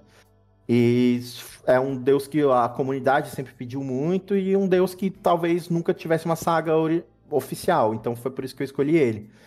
E, e aí, Berserkers é um termo que existe até no, no próprio Hipermito, se eu não me engano. Né? É, é, é um termo meio que oficial para os cavaleiros de, de Ares, assim, que nem espectros e marinas, né? Uh, então foi uma coisa, nem, nem inventei, assim, foi uma coisa que eu já uh, captando assim no, nas informações mais oficiais que a gente tem de Cavaleiros, foi, foi algo que eu peguei. É... E aí, quanto, a, quanto às armaduras, queria que fosse uma cor que realmente não tivesse, né? Não, não, não existisse muito assim no, no universo. E por incrível que pareça, vermelho é uma cor que não existe de, de armadura de jeito nenhum, em lugar nenhum. E, e é uma cor muito associada a Ares mesmo, né? Que é a cor da, da fúria, da, né? da, da intensidade e tal. Então foi uma escolha relativamente fácil, assim. Uh, e aí até os dois primeiros Berserkers que aparecem, que são o Ema e o Kokalo, é, não é à toa que são eles, né? Não é à toa que só aparecem dois, porque são os dois Berserkers que. Os dois únicos Berserkers que já apareceram em alguma obra, né? Que eles aparecem no Gaiden de Lost Canvas do, do Defteros, lá de, de Gêmeos. Né? Eles aparecem, eles são irmãos, eles. Enfim, eles têm um arco lá que eles acabam depois sendo derrotados pelo Defteros. Mas como quando eu tava. Como eu comecei a construir a obra, assim, e ainda não tinha 100% do, do esquema do Exército de Ares na minha cabeça ainda, uh, foi fácil pegar esses dois e falar assim, pô, seria legal colocar aqui, ainda mais que já talvez uma ou outra pessoa já tenha lido o, o Gaiden, já reconheça, né? Já, já identifique ali, olha e fala, ah, o Ema, né? Apareceu lá no, no Gaiden do, do Death Teros lá e tal. Então, é, é por isso que só os dois aparecem nessa primeira, nessa primeira saga, porque eu queria deixar mais focado nessa parte, todo esse arco do traidor, da, né, da, das intrigas ali e tal. E aí agora pro, pro segundo livro, pros próximos livros, vão começar a aparecer mais berserkers e mais berserkers que nunca apareceram, porque a partir de agora não tem mais nenhum pra, pra, né, pra copiar de nenhum outro lugar, assim. E aproveitando aqui, né, é, já que você falou das armaduras e tudo mais, isso eu vim falando durante, conforme a gente foi fazendo as leituras lá, eu vim falando, né? Já sei até cadê o que, o, que é. Já cadê o Elmo? Que... É, cadê o Elmo?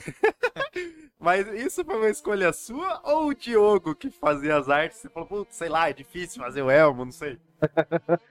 é, meio, é meio a meio. Porque o que que acontece? O...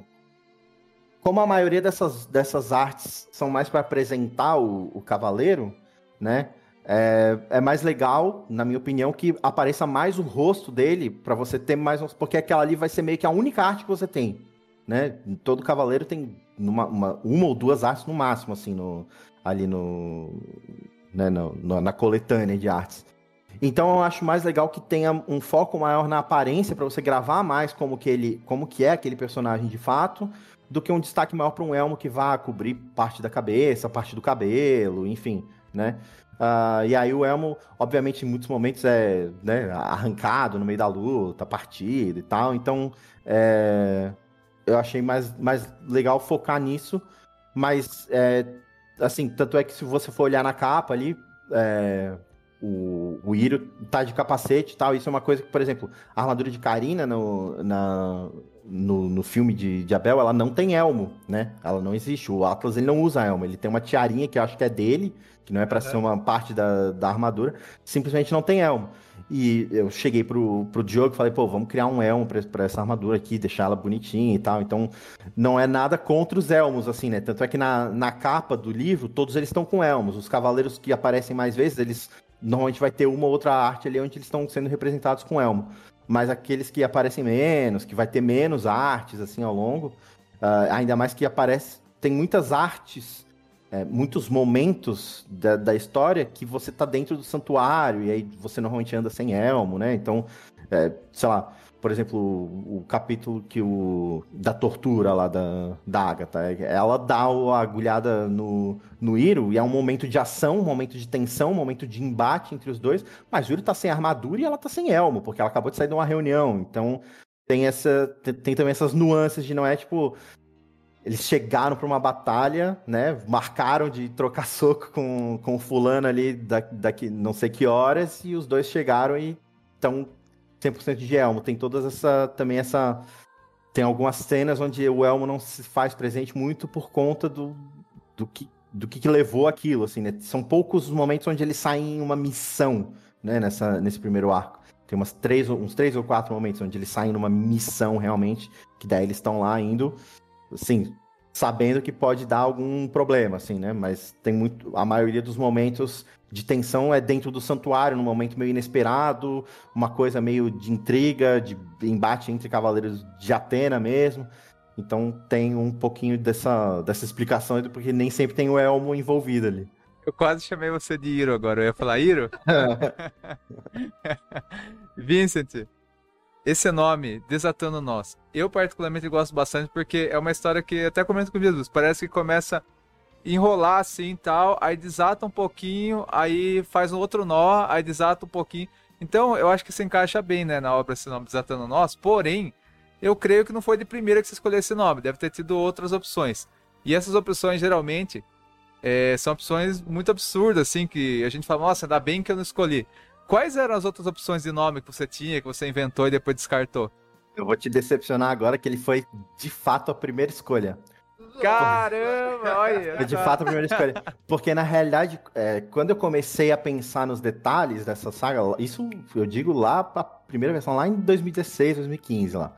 Uhum. É, parte dessa, da, da premissa da saga era justamente explicar coisas que o Kurumada não explicou, né? Então, tipo, mano, como que eles comem, né? Da onde que eles tinham dinheiro para comer no santuário? Como que funciona, né? Toda essa coisa, assim, desse... É, que eu fiz questão de, de, dar uma ênfase grande, assim, durante a, a, saga, de como que funciona de fato o santuário, como que é o dia a dia dos cavaleiros, né? Uh, então, por isso que já veio daí o nome, Desatando Nós, que eu queria responder dúvidas comuns e meio que mundanas, assim, de, de fãs, né? De, pô, é, né? Como que é o treinamento de todo mundo, assim, beleza, o, o, o C, ele treinou com a Marin, mas tem milhões de, de aspirantes a cavaleiros no santuário, né? Como que é, da onde que vem tanto, tanta gente para treinar esses caras, né? Então, desde o começo eu queria responder perguntas, e aí Desatando Nós já foi de cara, assim, uma expressão que surgiu associada a isso, assim, né, de de responder dúvidas. E eu já, já pensando na história, já pensei assim, ah, pô, isso aqui vai encaixar perfeitamente porque eu vou começar a brincar com essa coisa de, de você suspeita de um, depois suspeita de outro, e aí, você, aí surge um problema que você nunca tinha se deparado antes, aí você resolve aquele problema, aí surge um novo, né, uma nova dúvida, pô, um novo Deus. Então foi, foi daí que veio, veio o nome, assim, da, dessa premissa inicial que era mostrar meio que a premissa de fato, assim, foi. Eu, eu, pens, eu pensava muito como que seria uma guerra santa com o santuário funcionando perfeitamente, né? Porque em nenhum momento da, das, das sagas anteriores você teve um santuário mais tão conciso quanto é em Desatando Nós. Beleza, você tem a Agatha ali, que é uma traidora que foi né, recrutada pelo exército de Ares ali, mas é meio que a única coisa que sai do tom, assim, do resto do santuário. Tanto é que ninguém nem sabe, né? Uh, já, por exemplo, na, na saga clássica, pô, você tem o Saga, beleza. Mas aí você tem a Atena com, combatendo o próprio santuário. E aí você tem Cavaleiros de Ouro que sabem do Saga e seguem o Saga mesmo assim.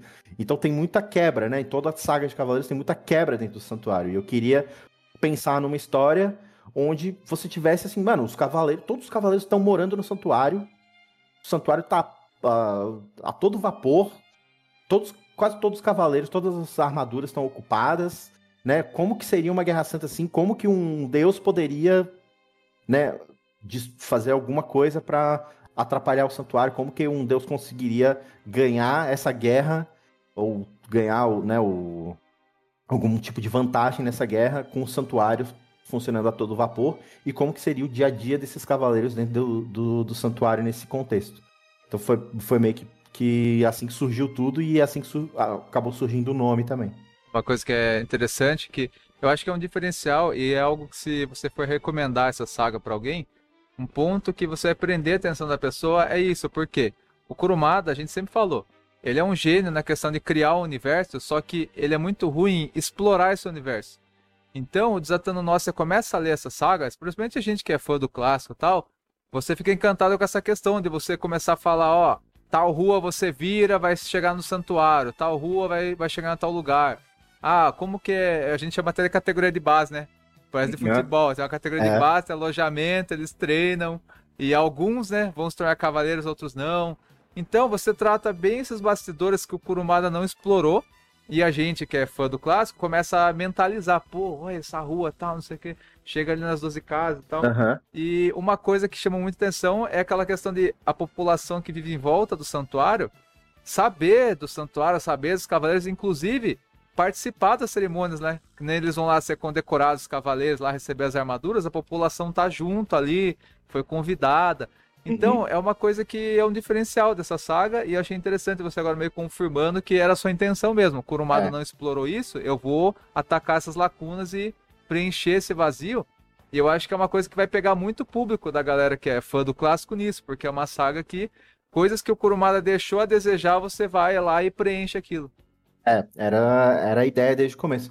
E uma das uma grande inspiração também entre as, as, as referências que eu tenho para fazer é o próprio episódio G, porque o episódio G, ele é o normal, né? Não o hacking e o assassino. É, mas ele, ele chega a abordar muito isso. Então, muitas das coisas que eu. Muitas das ideias que eu tive ve- vieram de lá. Porque, por exemplo, o primeiro capítulo do episódio G é o Aiolia, ele indo enfrentar um, um- Não bem um desertor, mas um cara que chegou a treinar no santuário para virar Cavaleiro de Ouro.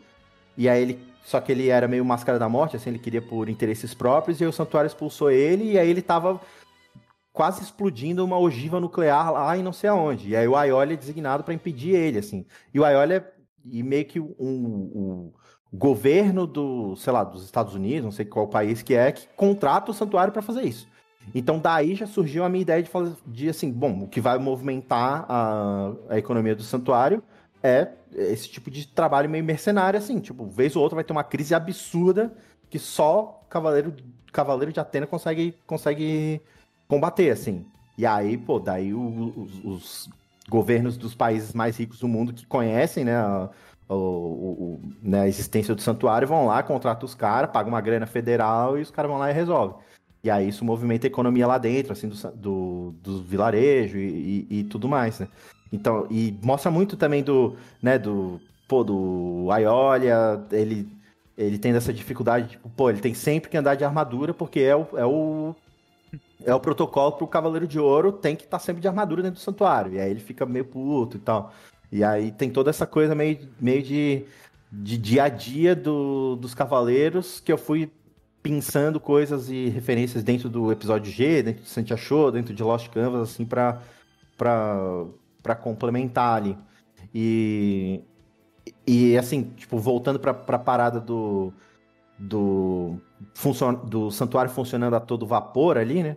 Eu lembro até que teve em algum vídeo que eu acho que o Jesus falou que do, do Miron consertando as armaduras, né? E tal. E, e, eu, eu queria que fosse que a- as decisões que o, que o Panos tomava, assim, de mudanças no santuário, fosse uma coisa muito prática e direta, assim, sabe?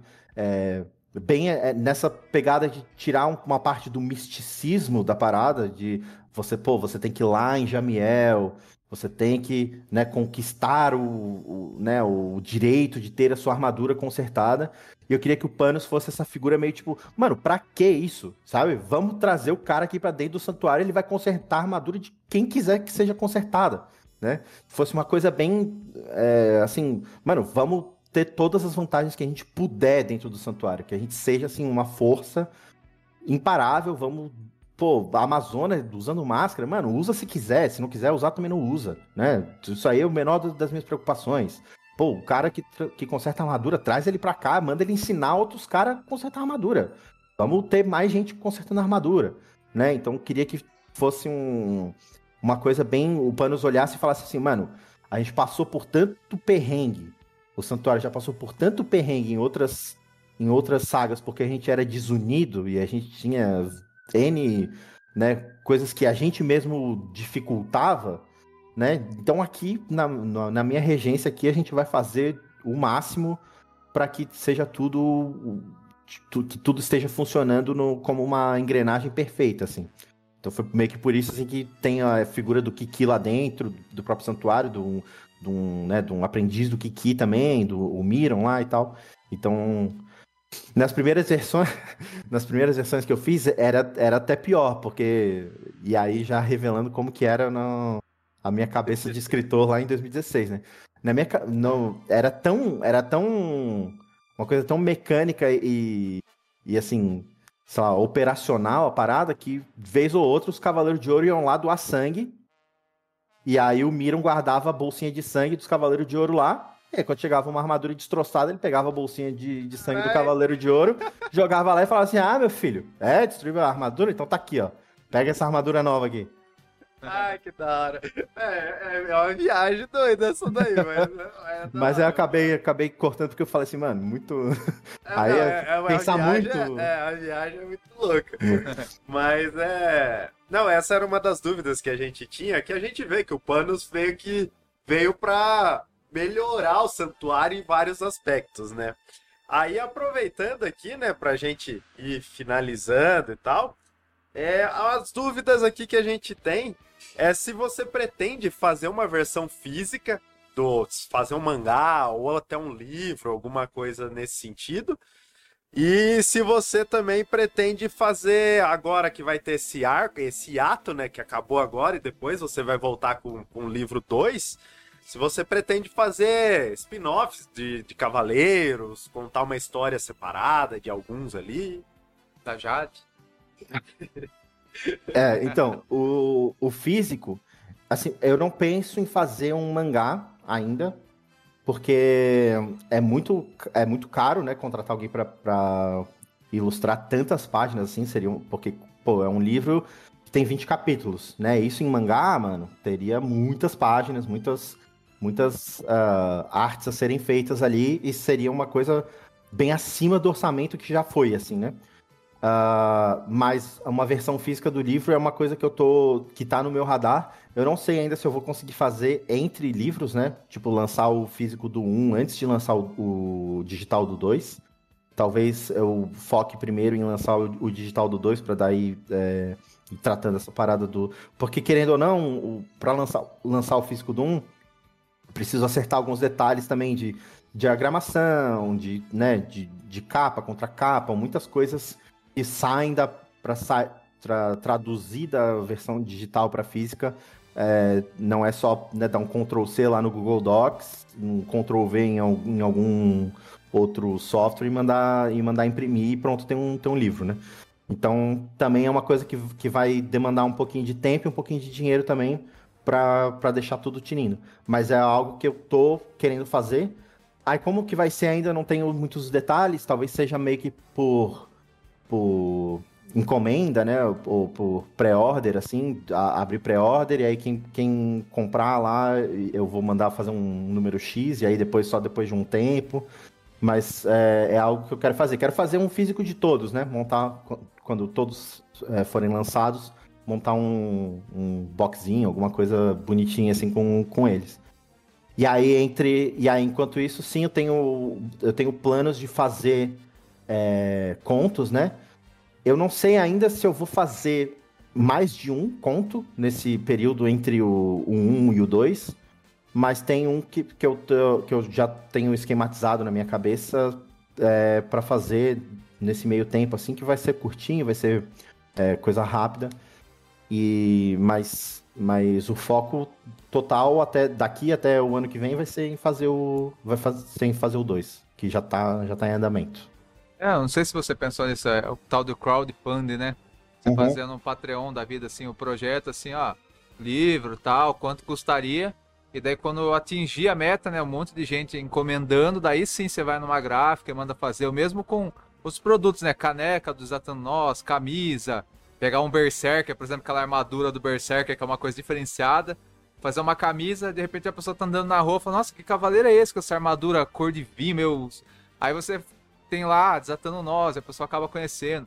Mas teria que ser dessa forma, né, de crowdfunding, o pessoal atingir uma meta e daí sim você pegar o dinheiro das próprias pessoas e fazer, né?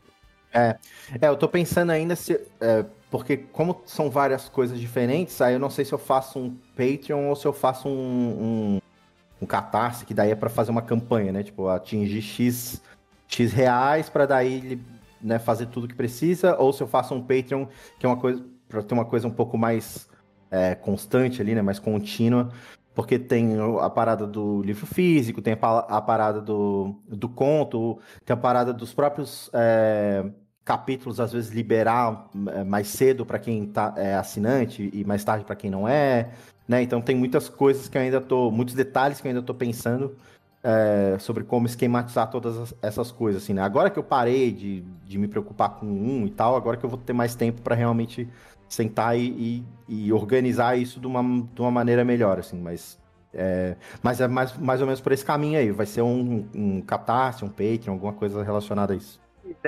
Quantas, tipo, você tem já a história fechada ou você tá criando aos pontos, assim, tipo, ah, cria um pouco, aí você recebe um feedback do pessoal e depois você cria mais um pouco, tipo, você vai, você fala, ah, eu tenho o objetivo de fazer, sei lá, cinco livros, por exemplo, alguma coisa assim.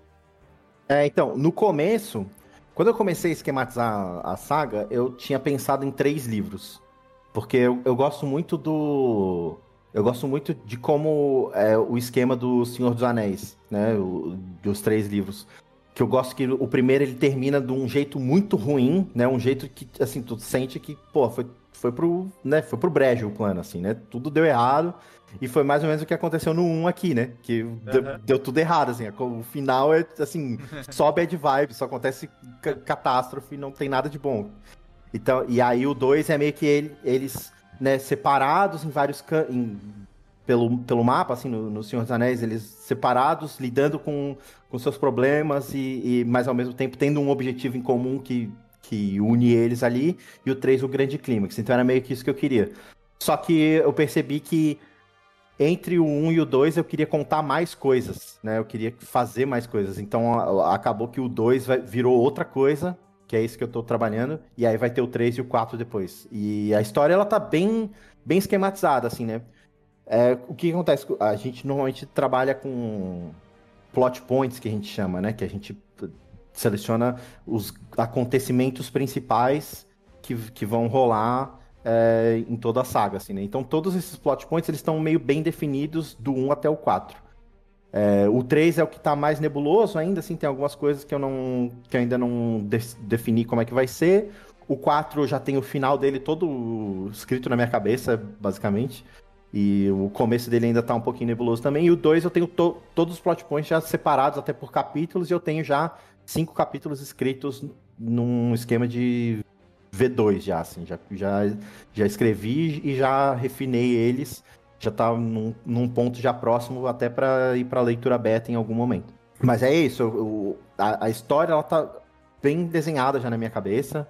É, acert, o pessoal acertando ou errando as, as teorias não vai mudar a história, porque já tá. Já, o final já tá, já tá decretado, já, já, já tem o final decretado, já sei o que, qual que é a moral da história, qual que é o final que eu quero escrever tudo.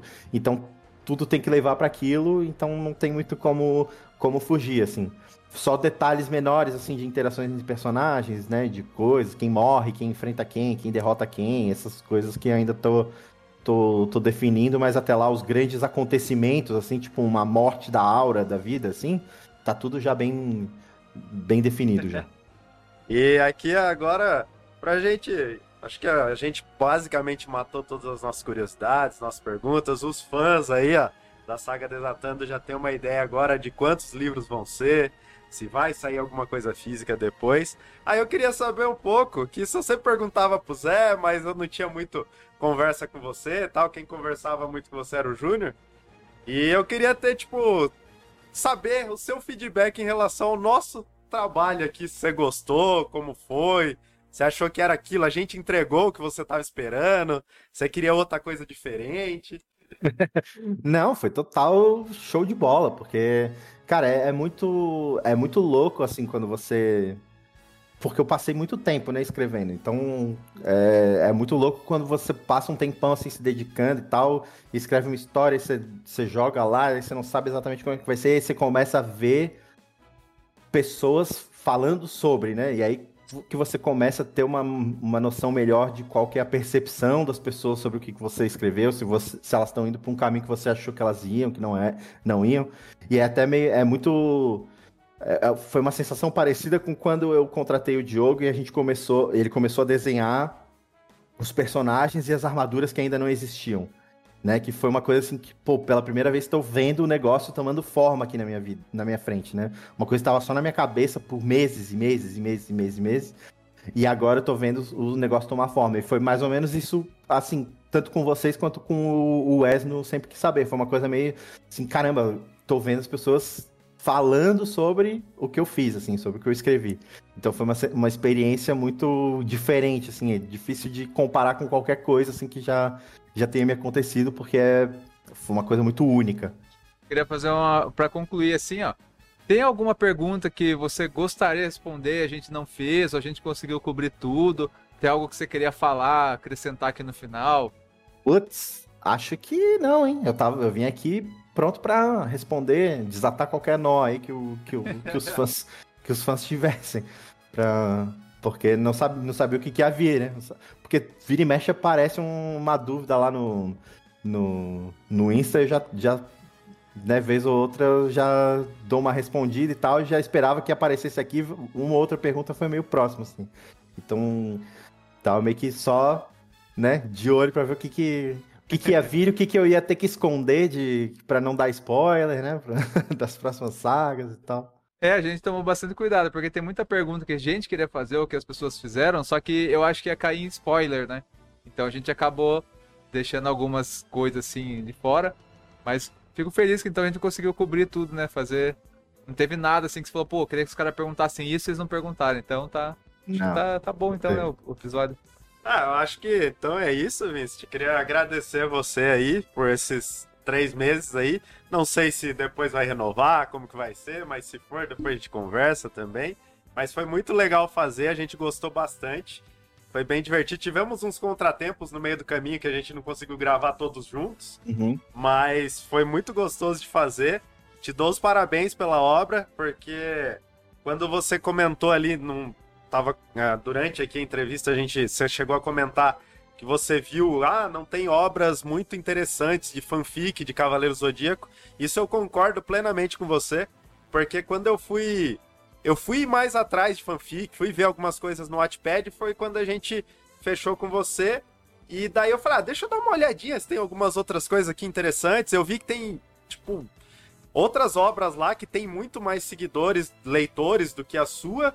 Só que eu falei, mano, que, sei lá, velho, que gosto estranho desse povo. É umas obras li... mais, mais, antigas, é, assim, né? Estão é, lá mais é, tempo também. Isso. Eu li o começo, assim, eu falei, ah, mano, que negócio meio sem graça. Ah, tem umas, tem umas coisas lá que é, assim, é de... não dá pra ler, assim. É, não dá, não dá, não dá. Não dá. Daí quando eu comecei a, a, ler a sua, eu falei, puta, mano, que legal. Ele, tipo, ele conhece bem Cavaleiros, ele tá trazendo muito bem as referências. A história te prende, te deixa bem empolgado ali em certos momentos, igual em certos momentos o Júnior ali, tanto no, no, último episódio, a gente come, o Júnior falou: "Ah, eu achei que tava meio maçante ali no começo, queria mais combate e tal". Eu falei para ele, eu falei: "Júnior, calma, cara, ele tá construindo a história para depois acontecer coisa. Não adianta ele entregar muito, muito, muito, vai ficar igual a obra do Kurumada, só que a luta, luta, luta e não acontece muita coisa, né? É, muita coisa assim, isso foi uma coisa que eu queria. Tanto, né? Isso foi uma coisa que eu queria, na realidade. Eu, eu, eu defini para pelo menos para esse primeiro livro, assim, porque na realidade, assim, quando eu comecei a fazer é, e a obra começou a tomar forma, eu comecei a pensar para quem que eu estava escrevendo, né? Esse, essa obra. E eu estava querendo escrever para um público que era mais parecido comigo, assim, um fã um pouco mais antigo, né? Que, que assistiu, que, que é fã de Cavaleiro Zodíaco, que gosta de Cavaleiro Zodíaco, mas que não é qualquer coisa mais recente, qualquer lançamento mais recente que gosta. Eu, por exemplo, eu odeio o Ômega, acho horrível o Ômega. acho uma merda, sinceramente. Odeio o Next Dimension, acho horrível o Next Dimension. Adoro Lost Canvas, adoro o episódio G, adoro o Santi Achou. Não gosto de Soul of Gold, então, assim, não é tudo, né? É meio que. É, eu faço muita comparação com Harry Potter, que foi uma obra que ela, ela amadureceu junto com o leitor, né? Você pega o primeiro livro de Harry Potter e o último livro, são livros muito diferentes. O próprio filme também, né? São filmes muito diferentes, muito mais maduros. E Cavaleiros do Zodíaco foi uma coisa que, não, que isso não aconteceu, né? É meio que a mesma obra há muito tempo. Então vai ter vezes que você vai gostar de uma coisa ou outra, vai ter vezes que você não vai gostar, porque não acompanhou o teu gosto. Então eu queria fazer uma obra mais voltada para esse público, de um público um pouco mais é, um pouco mais antigo, talvez, mas que hoje em dia o gosto mudou um pouco. Não é só mais um shonenzão, assim, de que é luta, tu, todo, cada capítulo é uma luta, é um personagem novo, é 12 horas para salvar Atena e acabou, né? É, eu queria que fosse uma obra um pouco mais focada na história, na, né, do desenvolvimento dos personagens e tal, e que o combate servisse ali para realmente ter um ponto de conflito ali, né? um ponto de. Né, no final das contas você está numa guerra, então vai ter que ter combate. Mas é, eu já tinha definido isso mesmo para a história, assim, para ser uma coisa menos menos luta o tempo todo e mais assim, pô, te fazer conectar com os personagens, porque Pô, beleza, você, hoje você tem uma conexão muito grande com Seiya, com Shiryu, com Yoga, com Shun, mas isso é porque eles apareceram em 800 capítulos, né? 800 episódios. Eles estão sempre lá. De eles, de fato, eles não têm uma grande, um grande desenvolvimento. O Seiya do começo e o Seiya do final é meio que a mesma pessoa, né? O Yoga, o Shiryu... O Yoga talvez seja o... O Yoga e o Ikki são talvez os que mais evoluíram, assim, em termos de personalidade.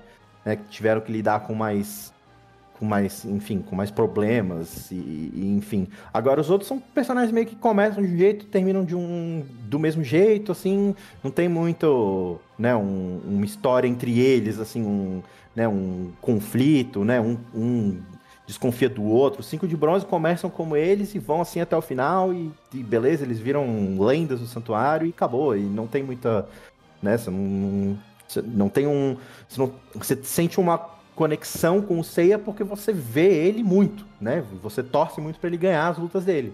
Agora, você não tem uma conexão com o Seiya porque você se identifica com ele, porque você né, viu ele ah, né, superando. Você vê ele superando adversidades num, num contexto mais de combate, mas menos de uh, superar adversidades assim de, depois que ele volta da, da Grécia, ele não. Ele não é, a vida dele vira lutar contra, contra, né, contra qualquer inimigo que apareça para matar a Atena, e é isso, não tem mais muita coisa. E, e era algo que eu queria me distanciar. Tanto é porque é por isso que eu não, que eu não de, decidi usar nenhum personagem original, assim, né? Que quis construir uma história do zero para justamente ter essa sensação de que, pô, é uma coisa nova, assim, né? Uma outra visão sobre, sobre esse universo. É, uma coisa que achei interessante, que, que nem eu falei, eu sou uma pessoa muito ansiosa, né? Então teve aquele começo ali que tava todo aquele. mostrando santuário e tal, comecei a achar muito legal. Aí eu falei, Zé, tô sentindo falta de luta. Aí não tava tendo. Aí depois chegou aquelas lutas pra eles conquistarem armaduras e tal, já saciou eu um pouco. Aí depois você foi aprofundando os personagens, criando a trama entre eles tal, fazendo a gente se apegar a eles. E depois lá na frente começou aquelas lutas sanguinárias. Eu comecei a falar, caramba, Zé, o bagulho. Tá é. morrendo os fulano lá, os Beltrão, tá sangue escorrendo. E, tipo assim, você conseguiu entregar até o que eu queria das secções da luta. Só que o que, que você fez? Você foi é, construindo, que nem o Jesus falou, né? Você foi colocando o time em campo, fazendo a gente se apegar para quando a luta vier. Aí foi uma luta sanguinária pesada e a gente ficou assim: caramba, não, esse daqui não quero que morra, aquele lá tal. Então eu achei é. brilhante nesse sentido, porque até uma pessoa ansiosa que nem eu, que tava querendo muito luta, luta, luta, tive todo aquele cenário de, que você falou, né, de trabalhar o, o entorno, explorar as lacunas que o Kurumada deixava, e ainda também entregou lutas e lutas até mais sanguinárias do que algumas que o Kurumada fazia. Então, superou até a expectativa, né? Então, queria agradecer, agradecer eu como fã, né? Agradecer você ter feito esse trabalho e, assim como o Jesus falou, né? Foi bem gratificante. E estamos curiosos agora, né? Eu sou ansioso que nem veio pro Jesus. Eu quero que venha uns spin-off aí pra, pra eu acompanhar, porque digamos que demora seis meses para chegar ao segundo arco, né? Pra não ficar seis meses ansioso, se tiver ali uns spin-off no meio ali, já dá uma saciada um pouco, né? É, vamos, vou, vou tentar, vou tentar fazer. Não sei exatamente quando que vai, vai lançar, se vai ser mais vai ser mais por agora, se vai ser mais para frente. Eu já até comecei a escrever esse conto um, um, um, dia aí, mas não avancei muito ainda porque ainda tava muito na loucura de, de lançar um. E essa questão da, da luta ali, cara, é, é assim, quando tiver lá no 3, no 4, que as lutas vão estar estourando, você nem vai lembrar mais, tipo, pô, os primeiros seis capítulos do, do primeiro livro nem teve tanta luta, tá ligado? É uma coisa que, né, é uma, é uma história mais é, ela tá tão planejada a, a, tão longo prazo, assim, né, no futuro ali, que, assim, é para ter quatro arcos, e eu tô planejando que o terceiro e o quarto livro, eles sejam ainda maiores, o dois vai ser mais ou menos o mesmo tamanho, mas o três e o quatro tô pensando que talvez tenha que ser um pouco maior, que tem muito mais coisa para acontecer, assim. Então, então, tipo, quando tiver lá na loucura, assim, ou quando você terminar de ler, assim, o quarto livro e tal, terminar o- a obra, né, pô, os três, quatro primeiros capítulos do, do um, assim, que quase não teve luta, assim, vai parecer um grão de areia ali, né, no meio do, do, ta- do tanto de coisa que já, já rolou. Então, Vist, deixa seu, seu jabá aí, seus finalmente, pra gente ir finalizando aqui. É isso aí, pessoal. Valeu aí pela todo mundo que acompanhou, né? Todo mundo que virou leitor assíduo e que vive me mandando mensagem lá no Insta, né? Quem ainda não, quem ainda não, não, não viu, mas assistiu esse esse podcast, sinto muito por você ter levado tanto spoiler assim. É, mas, enfim, ainda assim, né? é, leiam lá, vejam, é, tirem suas próprias conclusões aí, porque tem muita tem muito detalhe, isso eu já, já falo aqui, né? Tem muito detalhe no 1 que só vai fazer sentido no 2 e no 3 e no 4, né? Muitas coisas. Existem, assim, frases que foram ditas no 1 que vão voltar a, a- em algum momento no roteiro no 2, no 3, no 4 e vão ser muito importantes, vão ser, vão ser, né, assim, viradas de chave para alguns personagens né? Vão ter personagens que vão passar por provações muito grandes aí no 2 também. Então, assim, o 2 vai ser vai ser loucura. Vai acontecer muita coisa no 2 e coisas que você que o pessoal faz a menor ideia de que vai acontecer assim. As teorias pro 1 eram umas teorias mais certeiras assim, porque tipo, né, eram, pô, quem é o traidor, né? Ah, quem, né? Quem é o deus, né? Era é sempre era, coisas menores, assim. Agora pro 2, pro que vai acontecer pro 2, as, as pessoas não fazem a menor ideia do que, que vai ser o arco de cada um ali do- dos personagens. Vai ter muita muita vão ter muitos muitos desdobramentos aí de não só de, de mortes, como de de, enfim, do que, que aconteceu, né? Como que as pessoas vão reagir sobre co- coisas que aconteceram, né? Aonde que tá o Iro, né? O que, que, que aconteceu com o Iro, né? O que, que aconteceu com o Thales? O que, que vai ser da Alexia sozinha no santuário agora, né? E o santuário, como que vai lidar, né? Com. Pô, a gente não só. Em uma noite a gente perdeu uma Amazona de, de ouro, que foi a Jade, e descobriu que uma era traidora, né? Então. Vai ter. Vai ter. Vai ter muita coisa pra acontecer. O, o primeiro capítulo do 2 do dois já começa é, te deixando. Como o Júnior que vai gostar, vai deixar bem ansioso já o. Vixe lá, velho. Então é isso, galera. Sigam o Vincent aí lá no Instagram, arroba CDZDesatando, tá? E também, quem quiser acompanhar a obra dele, Desatando Nós, lá no Wattpad. Os links vão ficar todos aqui na descrição. Quem puder, ajuda a gente também. Ouve a gente pelo Orelo, pelo Spotify. Se quiser, tem YouTube também. Quem quiser assistir a entrevista, vai estar no Spotify Premium e no YouTube. Quem quiser ajudar o canal a monetizar, vai lá, baixa o aplicativo da Aurelo, procura a gente lá, podcast Cavaleiro Zodíaco, dá um play lá, que lá vocês ajudam a gente com alguns centavinhos, cada play lá ajuda muito. É, quem quiser conversar mais, manda direct pra gente no Instagram, arroba podcast Zodíaco. E acredito eu que seja isso. Mais alguma coisa pra falar? Zé? Não, só isso mesmo. Só isso? Um abraço pra todo mundo, pro Vince. Então, por hoje é só. Valeu, falou e até, até mais. Valeu, pessoal. Falou.